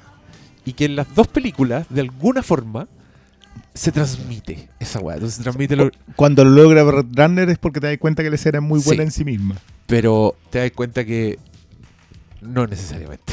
Porque lo que hacen en Hannibal, verdad, es una weá que yo quería romper la tele. Tienen a un tigre del mall chino con ese pelaje de terciopelo. Una alfombra. Y, y yo quiero decir que la actriz que hace de esta asistente de laboratorio no vidente debe ser la peor ciega que yo he visto en una película. ¿Quién es? todos ¿Es conocida? es la era la amiga de Suki, la negra de True Blood. Ah, ya. Ella es la ciega de la negra peleadora que trabajaba también en el restaurante. La que Mira. estaba siempre con Lafayette. Que ahí actúa Claro, increíble. está con la falleta. que en True Blood actúa muy bien. Acá es, bueno, hace una cantidad de gestos para expresar que es ciega, pero es doloroso. Y ese romance no te importa nada. Y es tan importante ese romance en esa historia. Eh, Héctor, me- Pero bueno, mira, amiga, te saliste con la suya. Hablé un poco de Hannibal. A mí me gusta mucho y creo que el final fue perfecto. Yo creo que la última escena de Hannibal es un cierre maravilloso que ya se lo quisieran otras series. Así que siempre voy a estar en contra de que quieran hacer de nuevo Hannibal porque me gusta mucho, pero ese final fue top notch. Muy bien. Leo, ¿Leo más? Dale, dale, haz las cortitas. sí. Hablen de lo mala que fue Megalodón. No, ni siquiera nos da el Mira, tiempo. mala es un término demasiado suave para decir lo corneta que es esa película. Y cuando digo corneta también me estoy quedando corto porque es una mierda. Yo creo que Y todos cuando deberían te digo seguir- mierda, también creo que, que- si nunca voy a usar las palabras que me dejen totalmente saf- satisfecho lo malo que es. Esa weá hace que películas como Piraña de Alexander Aya o Alerta en lo profundo No, de Piraña Harlin 3DD. sean la mala. obras maestras. No, esa weá es como la pichula. Esas son las peores películas. ¿Y cómo anda con The Meg? Es mejor. Es peor. No, The Meg es mejor. The Meg- no, Yo, yo, 3DD yo lo único que quiero decir es que eh, Chanchito, también conocido como Chazam Comics en redes sociales, hizo eh, probablemente el que a mí me parece el mejor comentario sobre The Meg. ¿Cómo era? Que era la copia china. de- que se notaba que era copia china porque todo no pasaba. Así como que todo era desechable, ninguna cuestión funcionaba. Pero a mí lo que me sorprendió es que era mala entre un plano y otro. ¿Cachai? Era incoherente. Era una weá como incompetente. Ponte tú, hacían unos planos, te mostraban desde arriba el tiburón y la weá era como una ballena. Y después te mostraban el plano subjetivo, el clásico de tiburón. Y el weón anda como entre medio de una alguita, así en una playa. ¿Cachai? Entonces la weá no, no, no. Digamos que mucho no Tu podemos ojo esperar. Pegaba dos planos y ya, ¿cachai? Que la weá era una mierda. Mucho no podemos esperar del director de Tres Ninjas. Si no han visto Tres Ninjas, no la vean. Director de National Treasure, ¿no? Sí. Sí, John Es como la única que pero le paso. Es que eso quiero decir yo. Que si tú ves que en una entrevista de promoción de la película aparece ese director que acabas de nombrar Mm. diciendo que esta no es su película, Hay algo que está mal. que él había filmado algo un poquito más Gore. eh, gore y vio esto, vio esto Pero ¿sabes qué? y lo ratifica el protagonista. No. No, esta weá no, se arregla con esta gore. no- no- no- No se arregla Tú con le gore. podías tirar dos toneladas de sangre. Ni siquiera litro, ni, ni siquiera dos mil centímetros. No, Yo creo que. toneladas de sangre así, pero espesa. Mm. Y no. No, esta weá estaba mal desde que metieron plata a los chinos. Cuando metieron plata a los chinos, todas estas weas Pero es que el punto es que si son películas para nadie. sí, pero los no. chinos Intentan meten para plata, todos. la película no se hace. Entonces ya, ya No, imagínate si cómo el guion, eh, mira, yo, yo leí tu comentario en, eh, en redes, no, no me acuerdo, en la página del G, Mundo del G. en Mundo del G. Y, y de verdad que me, yo creo que la pasé mejor leyendo el comentario que, que viendo la película. Porque de verdad, yo, mí- que para mí lo peor de esta película, yo no tengo ningún problema con las películas estúpidas. Tengo un problema con las películas que me aburren siendo estúpidas. Y esta está justo en esa categoría. Porque me aburrí yo en un, un momento en donde así como que, loco, estamos todos aburridos. ¿Por qué no la adelantan esta? Faltó el poder de síntesis. Y, lo- y los personajes que actuaban como si no estuvieran pasando la weá que estaban pasando en la película. ¿Cachaste? Eso, yo sentía que esta weá la escribió alguien que no hablaba el idioma. Claro. Puta. Te da esa sensación. Jason Statham está cagado de la risa. Lo- el tiburón, que es una weá gigantesca que anda atacando, como que deja de atacar por un rato para que los personajes conversen y después vuelve a atacar. ¿Cachai? Y- Puta, si Ruby Rose es uno de los mejores actores de la película, mejor. Que yo no salvo a nadie de esta película. No. A nadie. Nadie. Todo, todo es malo. Lo- y cuando hacían homenajes Kuma, weón, a Jaws, era. El perrito, por ejemplo. ¿te ¿Identificaste eso sí, malo? sí, no. No Bueno. quise comparar nada. Que no es comparar, pues son guiños culiados tontos. Ya, filo. Mala tu weá. ¿Viste lo que lograste con tu pregunta? ¿Quién fue ese? Fabián Esteban. Gracias. Bueno tu aporte. Eh, a ver, déjame leer una weá que Nos tenía muchos likes. Vi una pregunta con hartos likes. Déjame ver si. Ah, mira, su- sus likes pueden eh, ayudar a escoger su pregunta. Sí, pues significa que varios Háganse saber populares. lo mismo. ¿Han visto Comedians in Cars Getting Coffee? ¿Qué les parece? Esa weá tiene hartos likes. Yo lo he visto. acercarse, ¿no? Sí. Está- no sé, vi el de Chapel, vi el de Ellen. Está bien. Dura como 20 minutos. Es que me apesta la introducción del auto. Me importa un comino si es el auto tiene tiene transmisión que el tipo de serie que uno dice como veamos gente millonaria que a uno le cae bien. Claro. Y los ven y, y van Claro, a y- tomar unos desayunos culiados así con, con pornografía, con food porn de café, semillas. Y vaya a ver a los, a pasteles. los que ya te caen bien, entonces también como. Igual es divertido, como que uno lo ve todo el rato, pero son cortitos, sí. Son cortitos. Si es que, si es solamente te concentráis en la parte en donde se sientan a tomar desayuno, está bien. A ver, Ignacio Eguillor tiene cuatro likes. Su pregunta dice: Por ahí podrían hablar de Disenchantment y los equivocados que creen que es mala. y los equivocados que creen que es mala. Eso, Y alguien más dice, que también tiene likes, dice: Hablen de Disenchantment y la decepción del público. Como Toda esa gente está otra- desde la buscando- otra vereda. Está toda esa pelea. gente está buscando el, el round entre Doctor Malo y Hermes. No, es que yo creo que no va a haber ese round porque el malo dice que no enganchó con los personajes y yo, ay, que uno no le puede decir nada, pues si eso ya es la experiencia de cada uno. Pero yo encuentro que Disenchantment tiene unos personajes eh, muy atractivos, que se hacen cada vez más atractivos. Me gusta mucho el humor de Disenchantment. Lo- los chistes que tiene, los palos que pegan, es un humor súper nerd de... Puta, tiene referencia a las cruzadas, a la peste negra, ¿cachai? Ese tipo de weá. Además de referencias tipo Game of Thrones o El Señor de los Anillos. Y las voces son muy graciosas. Eh, los protagonistas son la, una de las de la Broad City, la A.B. Jacobson, que es una comediante que tiene una voz muy bacán para ese personaje. Y puta, hace la voz Bender también de Futurama, es el rey, que es su papá. Y yo encuentro que ese personaje es uno de los mejores. Y el one tiene un giro en el último capítulo que te hace hasta quererlo. Y lo que a mí me pasa también con Disenchantment, que creo que es, lo, que no hace la gente. La gente la compara con Futurama o la compara con Los Simpsons. Pero, y está bien esa comparación, pero esa comparación deberían limitarla a la primera temporada de Futurama o la primera temporada de Los Simpsons, ¿cachai? Esta weá es la primera temporada de Disenchantment. Entonces, yo creo que sí es, es ruda. El primer capítulo yo lo encuentro súper largo y con grandes porciones donde no hay chistes. Pero mm, me encanta la propuesta, creo que la animación se filete. La música es de Mark Mo- Mothersbaugh. Mothersbaugh, que, Divo. que es una weá. Yo creo que la carrera de ese señor es bastante interesante. Yo voy a seguir diciendo Cual- que cualquier el- personaje que de pase desde, desde Wes Anderson hasta Lego Batman, eh, alguien que merece ser revisado. Y que, y que y formó la banda Divo. El frontman No, de no, para weón. mí ese es un detalle. Es el frontman de Divo y enseñaba a dibujar a los niños en Gao Gao. Bueno, ¿Qué? la- ¿En serio? Sí. Ese programa es muy taquilla. Yu Gao Gao es un- quizá el mejor pro- programa infantil del último tiempo. Y Mark Mothersbaugh era el one que les enseñaba a dibujar a los niños. Ese weón hizo la música de Thor Ragnarok, Sí. que es muy electro chistosilla. Sí. Hizo la banda sonora de las 21 Jump Street, que son como unos sintetizadores de tele, que también el weón... Sí, sí, el Yo creo weón que es- ese weón está en El otro one es nivel. el Atari y el soundtrack. A mí, El- amigo, el- eh, estamos hablando del, del músico de Royal Tenenbaums y de Lego. Y de lluvia, hamburguesa. Sí.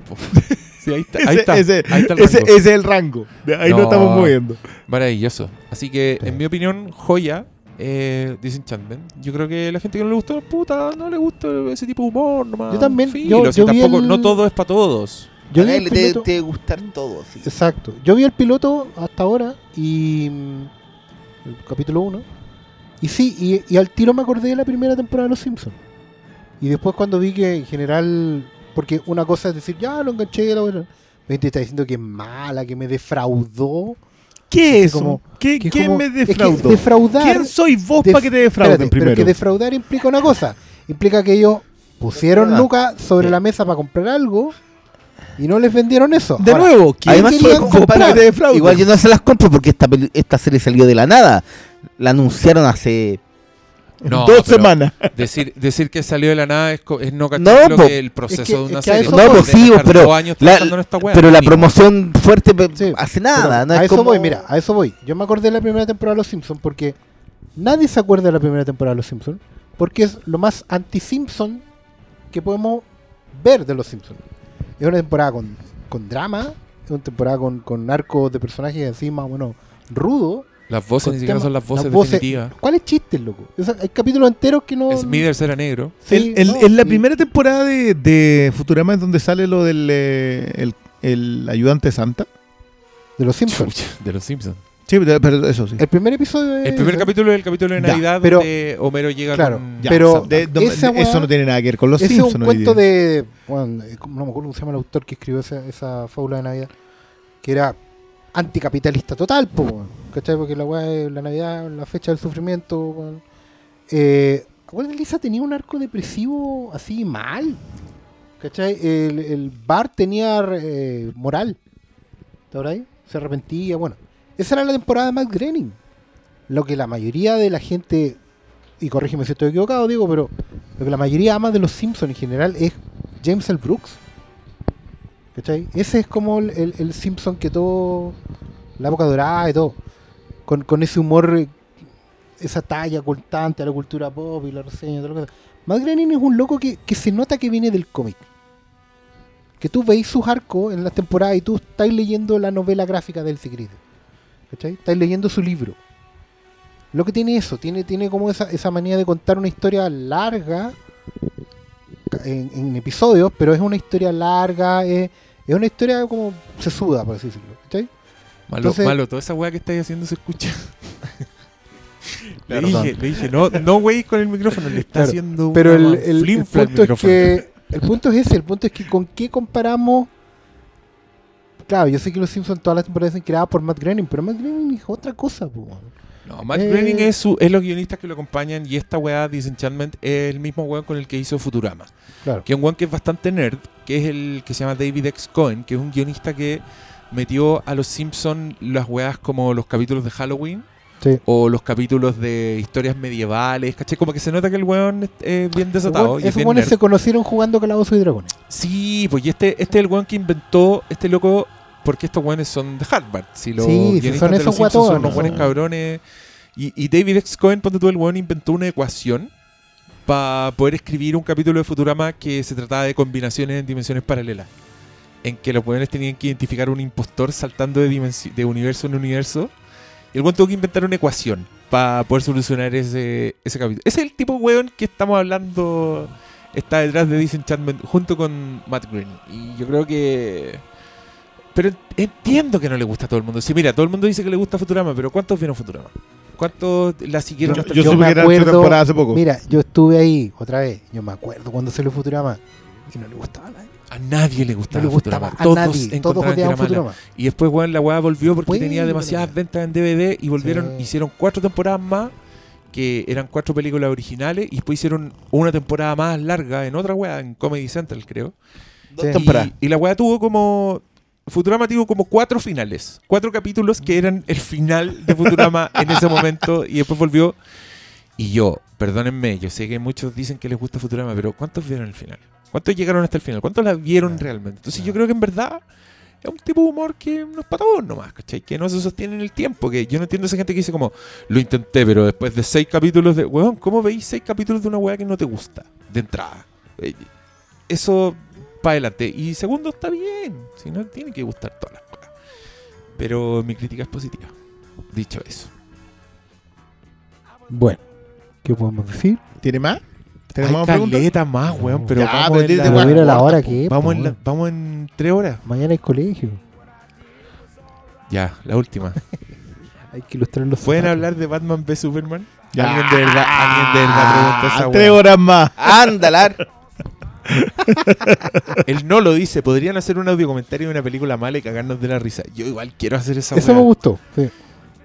Pero, yo, pero yo una lo, película. yo, lo, yo lo propuse hace poco, el Nolo, y igual prosperó. Vamos Pero- a ver dónde llega. También podrían De una película trailers y Ah. analizarla. Eh. Pero, pero de una película mala que, que no nos quedemos callados así, oh, la hueá mala. No, que, que podamos. Pero ahí que tendríamos que irnos en la profunda. O sea, tendría que ser una cuestión mala de maldad, no mala de calidad. Pero yo, Mala de creo- yo las malas de calidad las desecho, las considero Sí, aburridas sí, y chavo, igual, ¿cachai? claro. Las malas de maldad son las que prosperan. Pero ponte tú si grabamos un audio comentario de una weá de, de Bayona, por ejemplo. Pero eso es malo de maldad. Ah, ya, entiendo. No. Sí, ahí Eh, podríamos estar hablando toda la película. Sí, Es que es pues, el punto. Yo, yo creo que de verdad son películas que te sirven para identificar cómo se hace mal cine. Entonces, yo con esas te creo. Claro. Pero con las otras que son malas de calidad, Bueno. Yo creo que hay, hay, Nos reímos del tiburón que usa la leda para abrir la hay puerta, una dimensión de maldad que es mucho más interesante que es cuando nosotros sufrimos porque sabemos que podrían haber hecho una wea mejor. Eso me estaba acordando. y Ya, pero yo eso llegué, fue- ahí volvemos con el tema de las expectativas. Claro, pero cuando yo llegué a este podcast, por ejemplo, fue gracias a obra y gracias de esa película llamada Fantastic Four. Entonces yo podría Sí. hacer un audio comentario de esa weá y puedo estar hablando todo el rato. Mira, Mira por la mierda. ¿Cómo se lo- Es como que ir al estadio la weá. Pero ¿cómo, weón? Bueno, yo haría un audio comentario de Titanic. Ahí Yo, yo voté por Titanic. Yo puedo- Quiero dejarlo en claro. Yo estar- voté por Titanic. Hagamos- Yo también hagamos Titanic. hablando non-stop de Titanic. A mí- Es a una mí- weá apestosa. A mí, siendo un fan de los comentarios de los Simpsons, creo que el de Titanic es justo y necesario.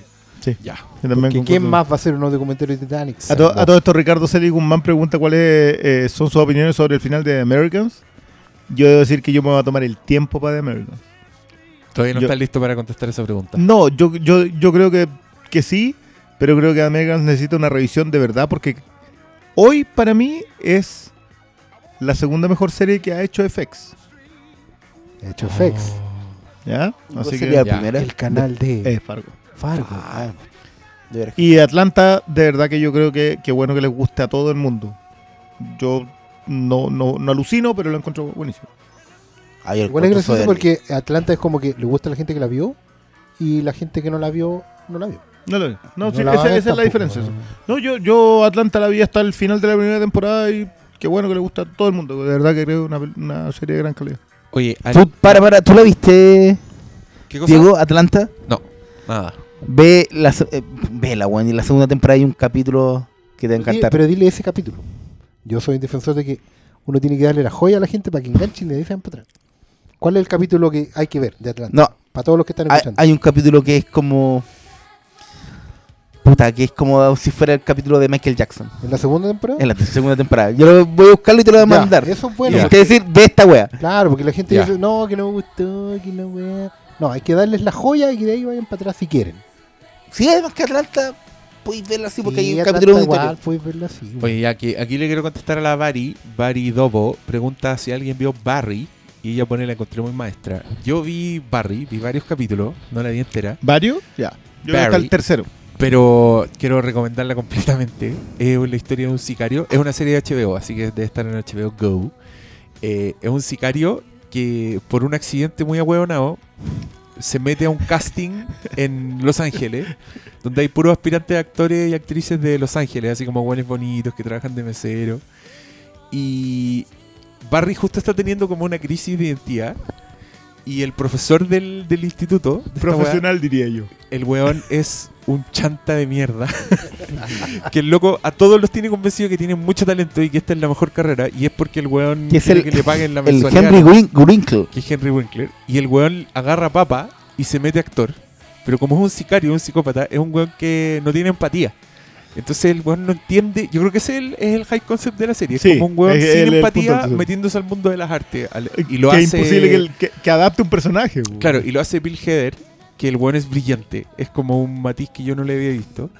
Y tiene, yo creo que la escena que me conquistó, yo no lo podía creer, que, bueno, en este instituto es tan chanta que hacen monólogos, pero de película, en la escuela de teatro. No, de teatro. Y Barry hace el monólogo de Alec Baldwin de Glenn Gary y Glenn Ross. Que bolas de bronce que, que que- es que uno de los impagable. discursos más eh, agresivos de un vendedor, que es una weá llena de chucha. Ojo que en rigor ese creo que sí es de teatro. no. No está en la obra de teatro, lo Ah, pusieron pues. solo para la película y exclusivamente hecho para Alec Baldwin.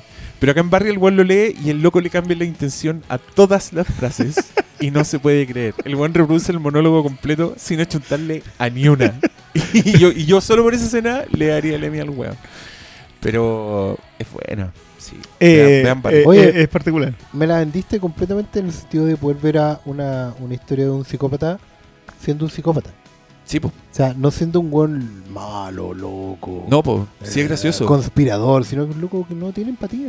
Acá de De repente... hecho, el- de la hecho, gracia del, del factor empatía es que tú de verdad no puedes identificarte con el personaje, No, pero entiendes lo que le está pasando. claro. No, y, es- y es todo, y es todo muy cotidiano, eso también es gracioso, es como un sicario pero en un mundo cotidiano, ¿cachai? Entonces al weón ponte tú de repente le llega un mensaje y el mensaje dice, oye, lo- los colombianos, los quiero tuertos. Y después le llega otro mensaje, muertos, autocorrecto. Entonces A mí, te- a mí me gusta mucho el factor de Los Ángeles de día. Sí, Que, que- de verdad yo creo que la gente no lo explora lo suficiente. Ya, eh, mira, alguien acá, el Francisco Silva, dice: el argumento de la cuarta temporada de Fargo es similar a las New Gods de Kirby. Eso ya lo abordamos. Así que sube. Eh, oye, yo quería contestar una pregunta que vi, no sé si en el Instagram o acá, se acordará el quiero ojo, pero dijo ¿Qué creen ustedes? ¿Con qué creen ustedes que estaría trabajando Alfred Hitchcock si estuviera vivo? Y yo la encontré súper buena. Me Eso fue nuestro amigo de Sebas de Concepción Austin. Y se me ocurrió la respuesta, obvia. ¿Ya? ¿Con Es que quién, es eh? demasiado obvia. Pero tampoco, ¿con quién estaría trabajando hoy día eh, Sí, Alfred Hitchcock? Hitchcock. Henry Cavill. pues, bueno. No, yo tengo una mejor. A ver, dale. Es que, bueno, yo creo que Hitchcock se hubiera vuelto loco con esta weona. Con Scarlett Johansson. Yo también Completamente. Obvio. Sí, evidentemente. Obvio, le habría pero- quedado escenas de la ducha. No, el weón estaría haciendo su Sí, octava sí. película con Scarlett Johansson. Sería como Sí. su Grace Kelly, así. Paloyo. Bueno, Sí. por algo salen. Ahora de actor. Sí, en Hitchcock. Ahora, Hitchcock. es lo bueno de, de, de Hitchcock que, claro, también tenía fetiche masculino. Ah, acuérdate, El- acuérdate por qué. Bueno. Hitchcock decía que las mujeres decidían lo que los hombres iban a ver al cine. Por lo tanto, tenías que colocar galanes en las películas. Sí, Mira. Sí. Obviamente, hoy día Hitchcock no se podía decir eso. con Armie Hammer y con Henry Cavill, por supuesto. Sí, y con Chris Hemsworth y todo eso. No sé si con Sí. Clint Eastwood. No, Ah, no, no. le- no, no, No, no, no, no. no, porque Obvio Hitchcock ahí- era, sí. era un pelito exigente con su gente. Sí, pues acuérdate que tenía, tenía a. Dije bueno, Hemsworth, no Pratt. No, no, no. No, es no, que- de los Chris no, hay no. ni uno que de. Mira, Sí, el. ¿a quién tenía- El Steve Trevor, demás, porque ese weón es Hitchcockero. Pine. Sí, Listo. Pine. po. Pine. sí. Ahí hablaba, hablaba de los Chris de Marvel, pero, pero sí, Pine sí. Sí, sí. Hay más Chris. pero sí, obvio que un Chris. ¿Quién más? ¿Cuál Chris? Cristo. ¿No? Evans. No, Chris pero Evans, malo por la. Oye, ya anda. Es la hora, es la hora, es la hora. No, ya, y con eso terminamos. Eso no lo vamos a superar nunca. Definitivamente. pero- Me voy de esta weá, chao. Me da como el pico.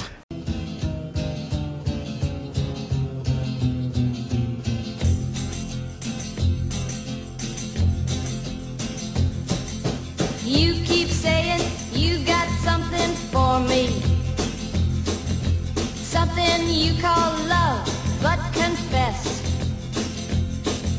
You've been a messin' where you shouldn't have been a messin'. And now someone else is getting all your best.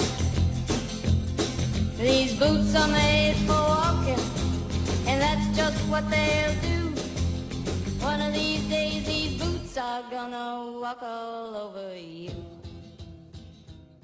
Bueno, yo voy a contestar una pregunta que decía Cough Cough Yellowstone y voy a contestar tal cual.